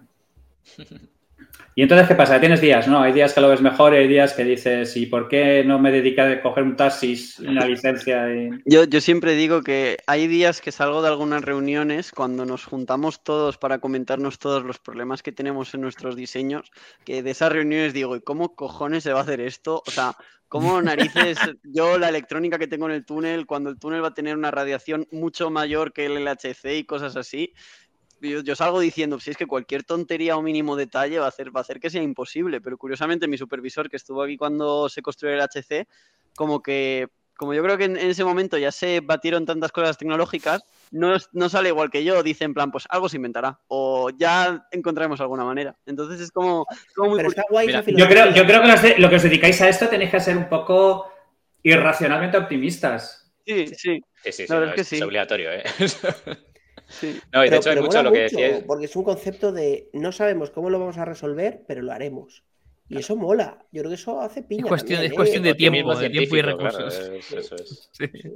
Y luego al final, no sé si os pasa a vosotros, pero la, la mayor parte de los retos tecnológicos no dejan de ser retos entre personas. Si consigues que un equipo funcione bien y que Siempre, de siempre, comunicar siempre, de siempre. manera adecuada y los problemas, los problemas complejos siempre son aproximaciones multidisciplinares. Entonces guiño, guiño. necesitas este tipo de orquestación, necesitas este tipo de historia. O sea, no, no, es que a mí me, vamos, súper, súper a machete ahí. O sea, No, uno de los problemas que decías, por ejemplo, que vosotros hablabais de proyectos de IT o de proyectos que son así como muy rápidos, es que obtienes el resultado muy rápido también. O sea, tú pones el esfuerzo y obtienes un retorno de- de lo- del esfuerzo muy, muy rápido. Sin embargo, en proyectos tan largos hay una frustración que tienes que, que- que gestionar. Porque al final intentas ir rápido, pero realmente el- toda la arquitectura no, te, ayuda porque, los procesos son muy lentos, porque todo- es muy complejo. Cualquier paso que das es un, es de una complejidad enorme, con lo cual realmente hay mucho, mucha gente implicada. Y todo eso genera una frustración de no conseguir objetivos que, hay que gestionar y hay que saber hay que saber cómo gestionar y decir, bueno, esto, esto que estoy haciendo merece la pena y dentro de unos años voy a ver el resultado, pero, pero es un poco así. No sé si te pasa a ti, Íñigo. Sí, a ver, a mí, o sea, me pasa, me pasa eso también un poco, pero gracias a Dios estoy como con gente con más experiencia, entonces eso o lo sabe gestionar mejor o ya ha estado, ya ha pasado por eso en la parte del HC. Lo malo es que, claro, la gente que estuvo en la etapa de construir el HC es gente que ahora ya se está jubilando, un poco lo que nos dijo Álvaro de Rújula también, ¿no? Que doctorarse en esos momentos cuando todos los experimentos del LHC estaban por hacerse, como que podías hacer tesis y cosas de muchas cosas, pero que una persona que empiece ahora a doctorarse en este tema, como que no tiene una máquina donde todo sea absolutamente nuevo. Mm. Entonces, Íñigo, ¿no crees que la modalidad de contratos que expiran tan, tan rápido a veces puede ser un peligro para eh, la preservación del conocimiento dentro del CERN? sí, además, de verdad, o sea, claro, uno cuando viene aquí parece que no, pero el pri- es curioso como el primer mes en el CERN en general no se espera de ti que hagas algo de trabajo en el primer mes de trabajo, sino simplemente que aprendas cómo cojones moverte aquí. ¿Dónde están las cosas? Eh, que te dan una tarjeta suiza y una tarjeta francesa, que pongas el badge, que es el, que es la tarjetita que tenemos, que la pongas, que la pongas bien, que vayas a coger religiosamente tu dosímetro de radiación y que sepas que una Los vez cursos de seguridad. leer, los cursos de seguridad, o sea, el primer mes estás solamente para rellenar cosas o burocráticas o, o de este sentido. Entonces eso da Claro, la pero esto me hace gracia, Íñigo, me me hace mucha gracia. Pues, Lo voy a decir con todo el respeto que me caracteriza, pero creo que también es necesario decir. Porque creo que asumen que los grandes físicos, matemáticos, científicos en general, suelen ser gente que luego en otras cosas sois, soléis, no digo todos, soléis ser poco organizados. A las pruebas me remito que aquí tenemos un tío súper inteligente como Javi, pues que no se acuerda de el- las tres cuartas partes de cosas que habló con él. Em, entonces, yo eso lo entiendo y creo que tiene sentido, pero una empresa privada tú para eso tendrías tres minutos y medio. Ya, pero date cuenta que, que la, la variabilidad de los procesos que tienes en una empresa privada es muy baja. Entonces tienes unos procedimientos, tienes No, un no, no, entorno, no, una Yo lo que manera de hacer hablo las es cosas. a lo que ha dicho él. Que te dé la, me- la no sé qué de tal, de que te busque la No, vida, yo que te, yo digo, si, el, en el CER es un mes, en ITER, entre los seis meses y el primer año, olvídate. O sea, solo en, en conseguir moverte en el sistema documental, en el- los, los cursos de seguridad, conseguir comprender quién es el stakeholder de cada cosa. O sea, los primeros seis meses, cuando llega alguien, son, bueno, que vaya, que encuentre casa, que, que empiece a leer, le Que se el vaya moviendo por y- Claro, a mí por, e- acogerle. yo por ejemplo, cuando vaya a otro trabajo después del CERN, a mí me va a parecer raro que mi oficina esté en un edificio, porque yo entro por la entrada B y aún tengo 20 minutos para llegar a mi oficina. Entonces, algo tan ridículo, tan tonto como eso, a mí me va a llamar, me va a llamar la- me va a llamar la atención, ¿no? Llegar a un bloque de oficinas y decir, vale, pues piso no sé qué. En vez de viajecito desde la entrada hasta mi oficina, que ya os decía yo que estaba más allá de la torre aquella que veíamos lejos. Sí, sí, que había un paseo. Y luego un detalle de eso, de eso Miki, que dices de, de los genios y tal. Kiara, que fue una compañera que, que, nos acompañó, estuvo trabajando allí en el CER en Recursos Humanos y me comentó que había secretarias que lo único que hacían era recordar al físico de turno que comiese, que fuese al baño, Correcto. que se lavase los dientes. No me, lo, no me lo puedo creer. No, no, no, no, correcto, correcto. Solidaridad, solidaridad, solidaridad. Eso, eso no pasa. Por favor, respira, respira, respira. Solidaridad con los que viven en otro planeta. Solidaridad. No, pero yo creo que es un ambiente realmente único y que es verdad que para que se consiga ese nivel de lo innovación, investigación, descubrimientos y tal, tiene que tener un ecosistema así. O sea, no puedes tener un ecosistema así en una, en una compañía decimonónica que te pide un objetivo mañana. Porque es un ecosistema diferente. O sea, es un ecosistema que, que no va a fomentar sino esa capacidad de esas personas de divagar en el buen sentido, ¿no? De encontrar esos, esas cosas, ¿no? Tú si quieres poder sacar el talento de, gente así, gente con sus particularidades y peculiaridades, necesitas también un sistema que sea bastante flexible y eh, con esas personas y sean bastante, sea bastante tolerante con ellas. Y en ese aspecto el CERN es muy buen sitio para, para este tipo de personas que en el sector privado pues a lo mejor no conseguirían salir adelante, pero son capaces de generar valor a la sociedad si están en un sitio que es capaz de entenderles.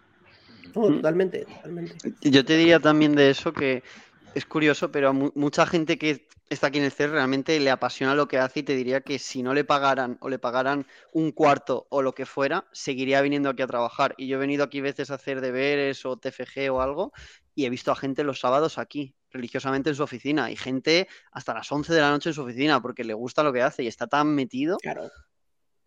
Que está no, porque le flow. motiva, porque es el proyecto de su vida, seguramente, el encontrar el cuánto de no sé qué pollas, ¿no? Y eso es el proyecto de su vida y es lo que le motiva, o porque está haciendo el doctorado en no sé qué y es la oportunidad de su vida de hacer un doctorado de puta madre allí con investigación y con no sé qué, ¿no? Es, es la leche, sí, eso es la leche. Lo que digo eso que para sí. nosotros, que es la empresa privada, es como el anti, es como la antítesis, ¿no? Es como, bueno, como pero hay, hay, gente que disfruta, hay gente que disfruta de su trabajo, Mike. Sé que son raros, pero, pero lo sé. No, no, no, me refiero a que yo disfruto de mi trabajo, pero no, que a nivel no. operativo, a nivel conceptual, a nivel arquitectura de incentivos, Javi, es totalmente diferente. Es, Sí, sí, es- claro, es otro sí. concepto. De hecho, ellos, muchos de ellos, y creo que aquí responde un poco lo que decía Íñigo, viven para su trabajo en el buen sentido, es decir, viven para su eh, descubrimiento, Sí, pero- su teoría, su teoría. Pero es que la humanidad, la humanidad necesita a esta gente, Mike. La humanidad necesita a Sí, este tipo sí. de gente que se obsesione de esta manera, por lo que ha dicho Nacho, que las, las manzanas bajas ya están recogidas. Lo que Si nos lo estoy defendiendo, son- eh, conste que lo estoy defendiendo. Lo que digo es que es algo tan antagónico a la normalidad que tiene un punto que me llama la atención. O sea, no, no digo que sea malo, eh, al contrario, digo que es verdad que es un framework de trabajo seguramente necesario para conseguir eso. A lo mejor lo malo es que, sea tan excepcional esto y no haya más polos de investigación de este estilo. Total, total. No, yo te digo por experiencia en el CER, o sea, en, en ITER, de, de gente que ha venido, la gente que es muy cuadriculada, por ejemplo, que está muy orientada a esos objetivos, a tener los objetivos muy claros, tal, no suelen durar mucho. Es un entorno muy caótico, al final es, hay mucha motivación, hay mucho input, hay vamos a hacerlo así o vamos a hacerlo así, y entonces hay gente que eso le, le choca. Pero realmente son, aunque son entornos muy agradecidos, si eres de cierta manera, es un entorno también un poco árido si, si te gusta tener un camino marcado y las baldosas amarillas que te llevan a la casa de la bruja y tal. Sí, sí, sí. Si te mola la hoja Excel, darle izquierda y a derecha y... No sé si... Aprovechando una pregunta que ha hecho Fernando eh, para, para, los tres, para Íñigo, para, para, Nacho y para Rubén, que comenta por aquí en plan de una vez que sales ¿no? de un proyecto realmente que, claro, tiene un, un, una ambición tan grande, ¿no? Es decir, eh, eh, por un lado, eh, imagínate en, la, en, yo que sé, una empresa privada que está desarrollando una pequeña aplicación para realmente conseguir que haga la gente más clics para... Y de repente, claro, ves el otro que es como, no, no, no, estamos descubriendo una nueva partícula que va a cambiar el mundo y la historia. Claro, eh, por un lado, tienes a gente que pasa toda su vida y trasciende, digamos, los propios descubrimientos, ¿no? Y demás. Pero por otro lado, estás embarcado embarcado en, una, en, una, en un viaje mmm, con, con, un objetivo mega ambicioso, ¿no? Una vez que sales de ahí, bueno, en el caso de Rubén ya, ya está fuera, en el caso de, y el caso de Nacho Íñigo, si, si os veis saliendo de ahí, ¿pensáis que el hecho de pasar algo, no sé, como más mundano, como con, con un objetivo más mundano, os va a llevar a, no sé, una pérdida de sentido cósmica, algo así? ¿Qué pensáis? No sé si queréis vosotros. No sé si quieres darle tú, Rubén, que has pasado. Venga, en- em- empiezo, empiezo Oh, por Rubén, Rubén, sí, Íñigo y, y Nacho, venga. Vale. Yo, todas las personas que conozco que han estado aquí y han salido, la mayoría de IT, eh, sé que lo recuerdan con cierto cariño y nostalgia. Em, luego el sector laboral es distinto que el de IT, los requis- cómo se trabaja es diferente, pero ha sido una parte de nuestras vidas muy, muy importante, quiero decir. Em, bueno, eso ya depende también un poco de cuáles sean tus objetivos vitales, ¿sabes? Y cómo te lo tomes. Íñigo. A ver, Íñigo. Yo en ese sentido también creo que todo va por etapas, ¿no? Entonces, quizá haya gente que no lo supere, quizá haya gente que eh, pase página más rápido, lo que sea. Yo, por ejemplo, esto del FCC me lo estoy tomando como que va a ser seguramente el proyecto más grande al sentido laboral que haga, porque si se aprueba es va a ser la máquina más grande del mundo. Si ya lo es el HC, pues el FCC era la siguiente. Entonces, no sé, yo entiendo que todo es eso, que todos son etapas y que tampoco uno tiene que eh, que le tiene que dar la bajona por algo que no puede controlar tanto en ese sentido. Entonces. Efectivamente, entiendo que, que lo, lo recuerdas con cariño y, por ejemplo, yo des- después del CER quizá diga, uy, pues eso es lo que estaba trabajando se aprobó finalmente y, eso, pues a lo largo de a lo largo de todo el desarrollo del proyecto, pues lo mire con cariño, ¿no? Pero eso, yo creo que como todo el mundo aquí sabe cómo son las cosas aquí en el CERN y, de, y que las cosas son bastante temporales, como que a veces te da la sensación incluso para apreciarlo un poco más o para vivir un poco más el momento en ese sentido.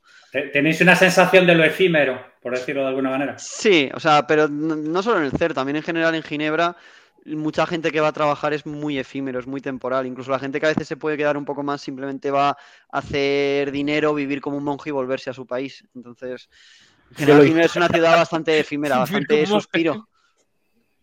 Es todo muy caro. Y bueno, deberíamos, deberíamos tener otro, otro, otro programa única y exclusivamente para hablar de nuestra sensación de Ginebra, esa ciudad llena de gente muerta por dentro.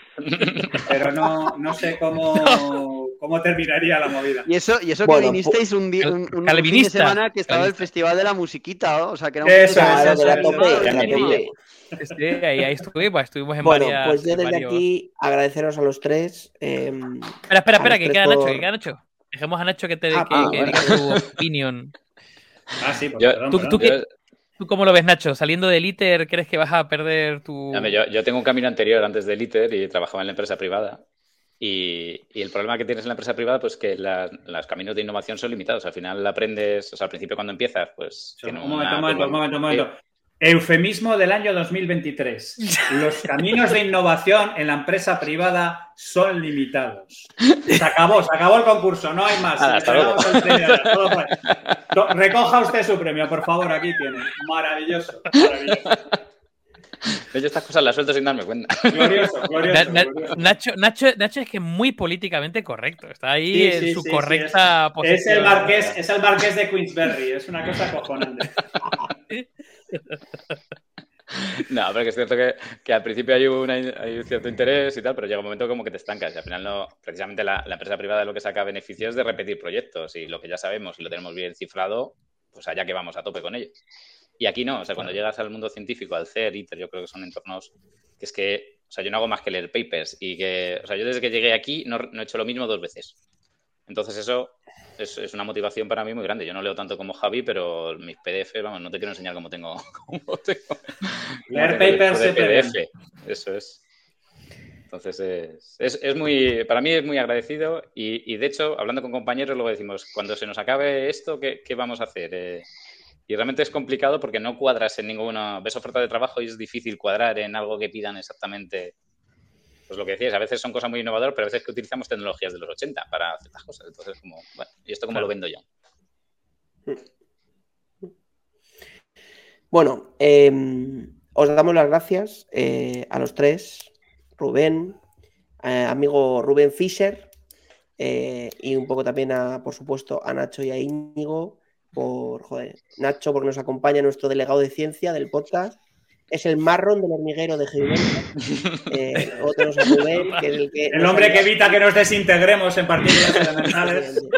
E Oye, que yo quería entrar a todo que gordo, dijo, ¿eh? Yo me apunto a hacer la visita a los locos esos de Heavy Mental. eh, la verdad es que me. Vamos, te lo agradecemos mil, eh, mil. Muchísimas Eh, gracias. para lo hiciste súper ameno, súper súper cómodo y joder, eso también se, es de agradecer. Y, mm, y nada, os despedimos aquí, nos quedamos nosotros ten- para tenemos que el- planificar la siguiente, ¿eh? Ya estamos sí, sí. un comité científico, tenemos que planificar la siguiente. sí, sí, Se, nos, va- se nos va poniendo cada vez más complicado ver cuál es el siguiente, ¿no?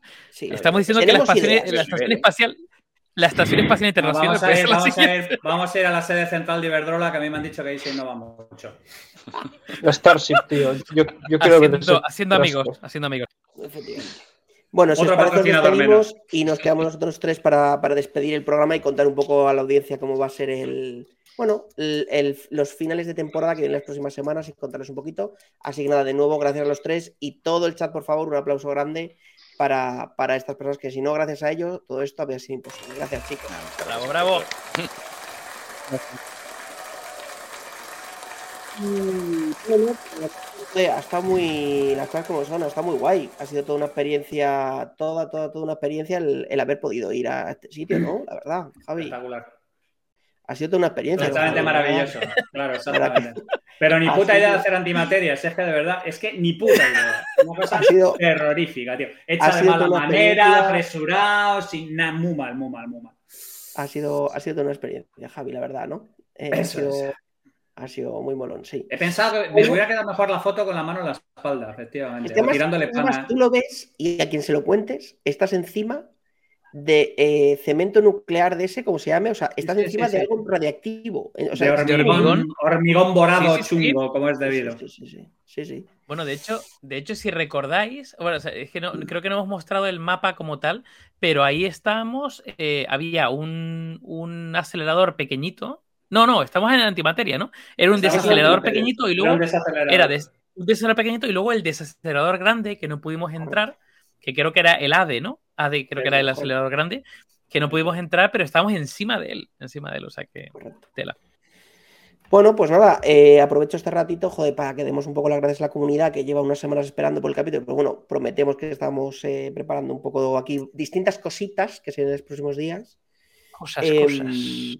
De hecho, mañana os compartimos que eh, vamos a un sitio guay y os tenemos un. No sé cómo decirlo, David. Es que regalo. No, no, no es- lo digas, no lo digas. Vale. No, lo, no, no, no, mira, no lo digas, pero sea lo que sea lo que vayamos a hacer, y vamos a hacer algo muy guay, que además va a ser un medio sorteo, eh, solamente será para la comunidad. O sea que quien estéis escuchándolos y no estéis en la comunidad, meteros, porque solamente será para la comunidad, hijos de puta. Pero, pero, pero espera, vamos a explicarlo, ¿no? Es decir, solo para la gente que esté en Splendid. Pues vamos a compartir. Splendid. Meteros Aquí en Splendid, el- suscribíos. el- en Splendid, claro, ahí vamos a pasar para que la gente sepa que lo que vamos a hacer, que seguramente será el lunes que viene, ya os lo adelantamos, nuestro horario habitual de 9, 9 y media, os vamos a contar una cosa muy guay que vamos a hacer mañana, vamos a estar juntos otra vez mañana los tres, y vamos a tener un regalito muy molón, regalito no, porque va a ser algo especial. La semana que viene lo vamos a tener para vosotros. Algo, no es lo que es muy molón, sino que va a estar firmado por nosotros porque una marca que yo no sé muy bien qué se acerca a nosotros y nos ha dicho, oye, ¿por qué no hacemos algo juntos? Y, claro, yo a esa marca de consoladores no les sé decir que no, ¿verdad, Javi? Entonces, claro, pues, Satisfyer, a Satisfyer siempre se le dice que sí. te imaginas, un Satisfyer firmado por nosotros, sería la hostia. Sería la, hostia. Pero bueno, meteros Bueno. la comunidad que va a merecer la pena el sorteo que vamos a hacer. Sí, sí, lo- Sí, sí, os sí, iremos sí. contando la semana que viene, pero bueno, la idea es que seguramente el capítulo de la semana que viene vamos a hacer un capítulo, bueno, pues para hablar del el tema, porque es un tema muy molón y de paso, pues esa marca nos ha dado un... Oye, es un producto que además vale panoja, vale bastante panoja Vale, Y- panoja. y que es, Es chulo, y que es chulo y, y nos lo, Va muy a estar innovador, y firmado. por nosotros. Y aparte, aparte del producto, le vamos a meter como unos plugins, le vamos a meter cositas ahí majetas al paquetito. O sea que. Correcto. No decimos más, venga, suscribiros a la comunidad, decimos hijos de perra. y- No decimos y- más, no decimos más. Mira, por aquí, por y- aquí, por aquí Whitean GC pone Thermomix. No es una Thermomix, mm, Pues te voy a pero decir una cosa. está por ahí. No. Vamos mal Joder, tirado, no vamos compares tirado. Una mierda de una Thermomix con eso, joder. No me compares. No, no, no, no. no. Molaría, No molaría nada que, que ver, no dijera, que dijera la peña, un Tesla, sí, claro, me lo quedo yo, no te jode. O sea, Una No, fábrica con la- Qué poco compromiso Sí. con la comunidad, Mike. Nos dan un Tesla y se rifa también, cojones. Total. Bueno, yo lo que os digo Vais es a que flipar. el, lunes 3, si puede ser, estéis aquí en Twitch o nos escuchéis en podcast, eh, que os eh, suscribáis a la comunidad de Splendid en splendid.club con poniendo heavy mental, porque estamos seguros que os va a encantar. O sea, estamos- joder, es que nosotros queremos, lo queremos, o sea, lo queremos también, entonces seguro que a vosotros va a flipar. Em, Un gramito de antimateria. Sí, mo- molaría, un medio Un gramo. medio gramo un de- trilloncete de euros. Un trillón, yo- ¿Quién no un trillón de dólares. quién no tiene un trillón de euros? Claro que sí, claro, claro que sí. Y que, y que nada, y que también por la semana que viene os contaremos cuándo vamos a hacer nuestro especial de final de temporada, cuándo vamos a hacer eh, un poco qué locura se nos habrá ocurrido, porque todavía, como siempre, nosotros, eh, en- bueno, pues improvisando, pues lo ten- no lo tenemos ni pensado. Entonces ya os contaremos un poquito cómo lo vamos a hacer y cómo lo vamos a organizar y qué ideas se nos ha ocurrido loca para este año. Que yo sí o sí mi reto este año, no sé vosotros, es traer a la suegri que haga una sección ella sola de algo. No sé Vale. si lo querrá hacer, Uh. pero, pero es mi Vale. objetivo. Bueno. Hola. tanto, como tiene que ser. ¿Vosotros queréis, tenéis alguna idea molona para, la- para el final de temporada? ¿Queréis traer a alguien? Yo creo, o sea, yo tengo, yo tengo ideas, seguro que Javi también, seguro que tú, Mike, también. Podríamos también lanzar eh, una pregunta loca a la comunidad, a ver qué, qué cosas nos, nos llegan por si. ¿De qué les molaría que Pues montáramos de final de temporada? Por ejemplo, Exacto. Venga, pues eh, cualquier idea que tengáis, arroba heavy mental-es en Twitter, nos ponéis un arroba, guion bajo- arroba heavy mental-es y nos decís, oye chavales, que me gustaría que para el final de temporada de este año, que por cierto, avisaros a todos los que nos estáis escuchando, final de temporada quiere decir que en julio y agosto y seguramente hasta finales de septiembre no vamos a grabar capítulo, aunque yo tengo la idea de hacer un Summer Mental, quiero convencer ahí a Javi y a David, a ver si me dejan grabar Mental. que- Claro, claro, el programa de verano de Heavy Mental, joder, el Summer Mental. Eh, que sea yo pues leyendo el Quijote o alguna cosa como muy Bueno. sencilla que rellene, ¿no? o, o- o yo blasfemando en la playa, me parece una buena idea. Oye, me, me gusta la propuesta de Guaitán. Me gusta Mm. la propuesta de Guaitán. ¿Por qué no pedimos una entrevista a Pedro Sánchez ahora que está para el final de temporada? Expresidente audaz, Me maravilloso. parece bien, me parece bien. Pero tú ten en cuenta que va a mandar a alguien de la oficina de Miguel Sebastián a que se vea todos los heavy mentals y entonces a partir de ahí ya nos censurarán claramente. Mira, de hecho, nos dicen que como no haya programa, que se van a polímatas. Entonces algo tenemos que hacer de Summer Mental en. Eh, Bueno, yo, yo no sé, eh, Fer, cómo dices eso. Vamos- es de vamos a hablar con Val, vamos a hablar con Val, Val. Val, Val es un Vamos a hablar con Val para que no admita, no admita a nadie. Es como cualquier Val persona es, que se Val- metal. Val es un buen amigo y, y podéis mejor iros ahí que a las del chicle, la Y verdad. mejor O persona. sea, entre nosotros, pues si eso es lo que A ver, yo un tío que no, me, que no me entrevista, para mí no es nadie. Entonces a mí me parece bien que, que se vayan donde quieran. ¿sabes? O sea, a mí un tío que, Vamos a- que os entrevistamos Eso, eso se resuelve casa, pues yo rápido, no- Mike. Yo no le voy a hacer proselitismo, esto es así, esto es así. Entonces, nada, si tenéis ideas, si queréis contarnos algo en Twitter, arroba heavymental-es. ¿Sabes qué pasa? Mira, se, se dejan ver, se dejan ver las tensiones que van a terminar desgarrando este podcast. ¿Sabes? Se dejan ver las coli- costuras. colisionar, ¿Sabes qué colisionar. Se dejan ver las Que me- costuras. Me he quedado tanto el personaje que luego la peña no me lleva para nada. ¿Sabes? Me ha comido, se me ha comido totalmente el personaje. La gente, de hecho, Eso no puede ser, alguna Mike, vez me pasa Pero le pasa a "Ah, pero Tamara, Mike, no te preocupes. Pero, pero qué gracioso, si tú eres como buen tío, ¿no? Y yo, qué hijo de puta, ¿no? O sea, muy bonito. Cabrón. como- Hijo de perra. Pero está guay, está guay, porque lo bueno es que cuando no esperan nada de ti, es fácil sorprender, ¿sabes? Es como más fácil cumplir, ¿sabes? Eh, Gran verdad, gran verdad. Ay, bueno, pues nada, un abrazote, chicos. Eh, gracias a todos, gracias a la comunidad. Y nos vemos el lunes que viene, en principio a las nueve y media, nos vemos por aquí. eh, y nada, un abrazo para todos. Javi, Dave, un abrazo grande. Venga, Un abrazo. chavales. Salud y Salud y ciencia, perras. ciencia. Cuidaos mucho. Y antimateria. Y antimateria. a tope.